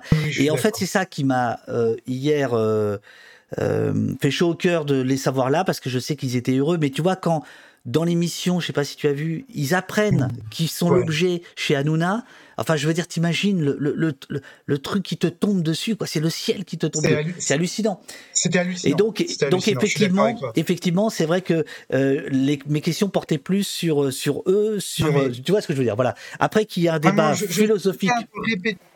Je tiens, à te répéter que ton émission était excellente. Eh ben, écris-le sur Twitter. je me suis je me suis senti Je suis un peu déçu. Non, mais, bah, Il n'y a pas de souci. Non, non, mais attends. Non, par mais- contre, et le dernier Pardon. point, non, le dernier point, Romaric, c'est puisque tu étais en direct, le chat, bon sang, le chat. Mais j'ai Ah. utilisé. Je, je vous ai posé deux fois la question. Ah Et merde. revois Ah, j'ai pas vu. Ok, ok, ok. Alors, parce que c'est Ouais. dur, hein. Mais, mais ça va vite, hein, ça va vite. Et puis, surtout, la première question, je l'ai posée sans les culs, là. Parce qu'il faut mettre ces questions entre culs, j'ai vu ça. On est entre culs quand on pose des questions, je sais pas, je, je Bah, si, pas. si- si tu, si tu mets un Q, ça arrive directement euh, en début de phrase, directement dans l'application, ce qui fait que dans mon tableau de bord, si tu veux, j'ai les questions qui arrivent. Sinon, elles sont remontées par Jessie, etc. Mais il y avait beaucoup de questions. Enfin bon, voilà. Bref, bref. Voilà. Non, Euh, mais bon. Bonne, bo- bonne journée grave. à toi. Mer- mer- Merci, merci d'être passé. Bah, Euh, Merci à toi surtout. je, je vais continuer un petit peu parce qu'il faut que je parle du site. Euh, et puis on, on se monte un truc pour janvier ou un truc comme ça, quoi. Voilà. Euh, si, si ça te, si ça te dit, quoi. Tu sais, mon calendrier est déjà très. Bon, enfin bon, on verra. Monsieur le ministre, nous trouverons, nous trouverons, nous trouverons. Très bien. L'intendant suivra. C'est ça, absolument. Au revoir, au revoir Samalo. Merci beaucoup. ciao, ciao. Ciao.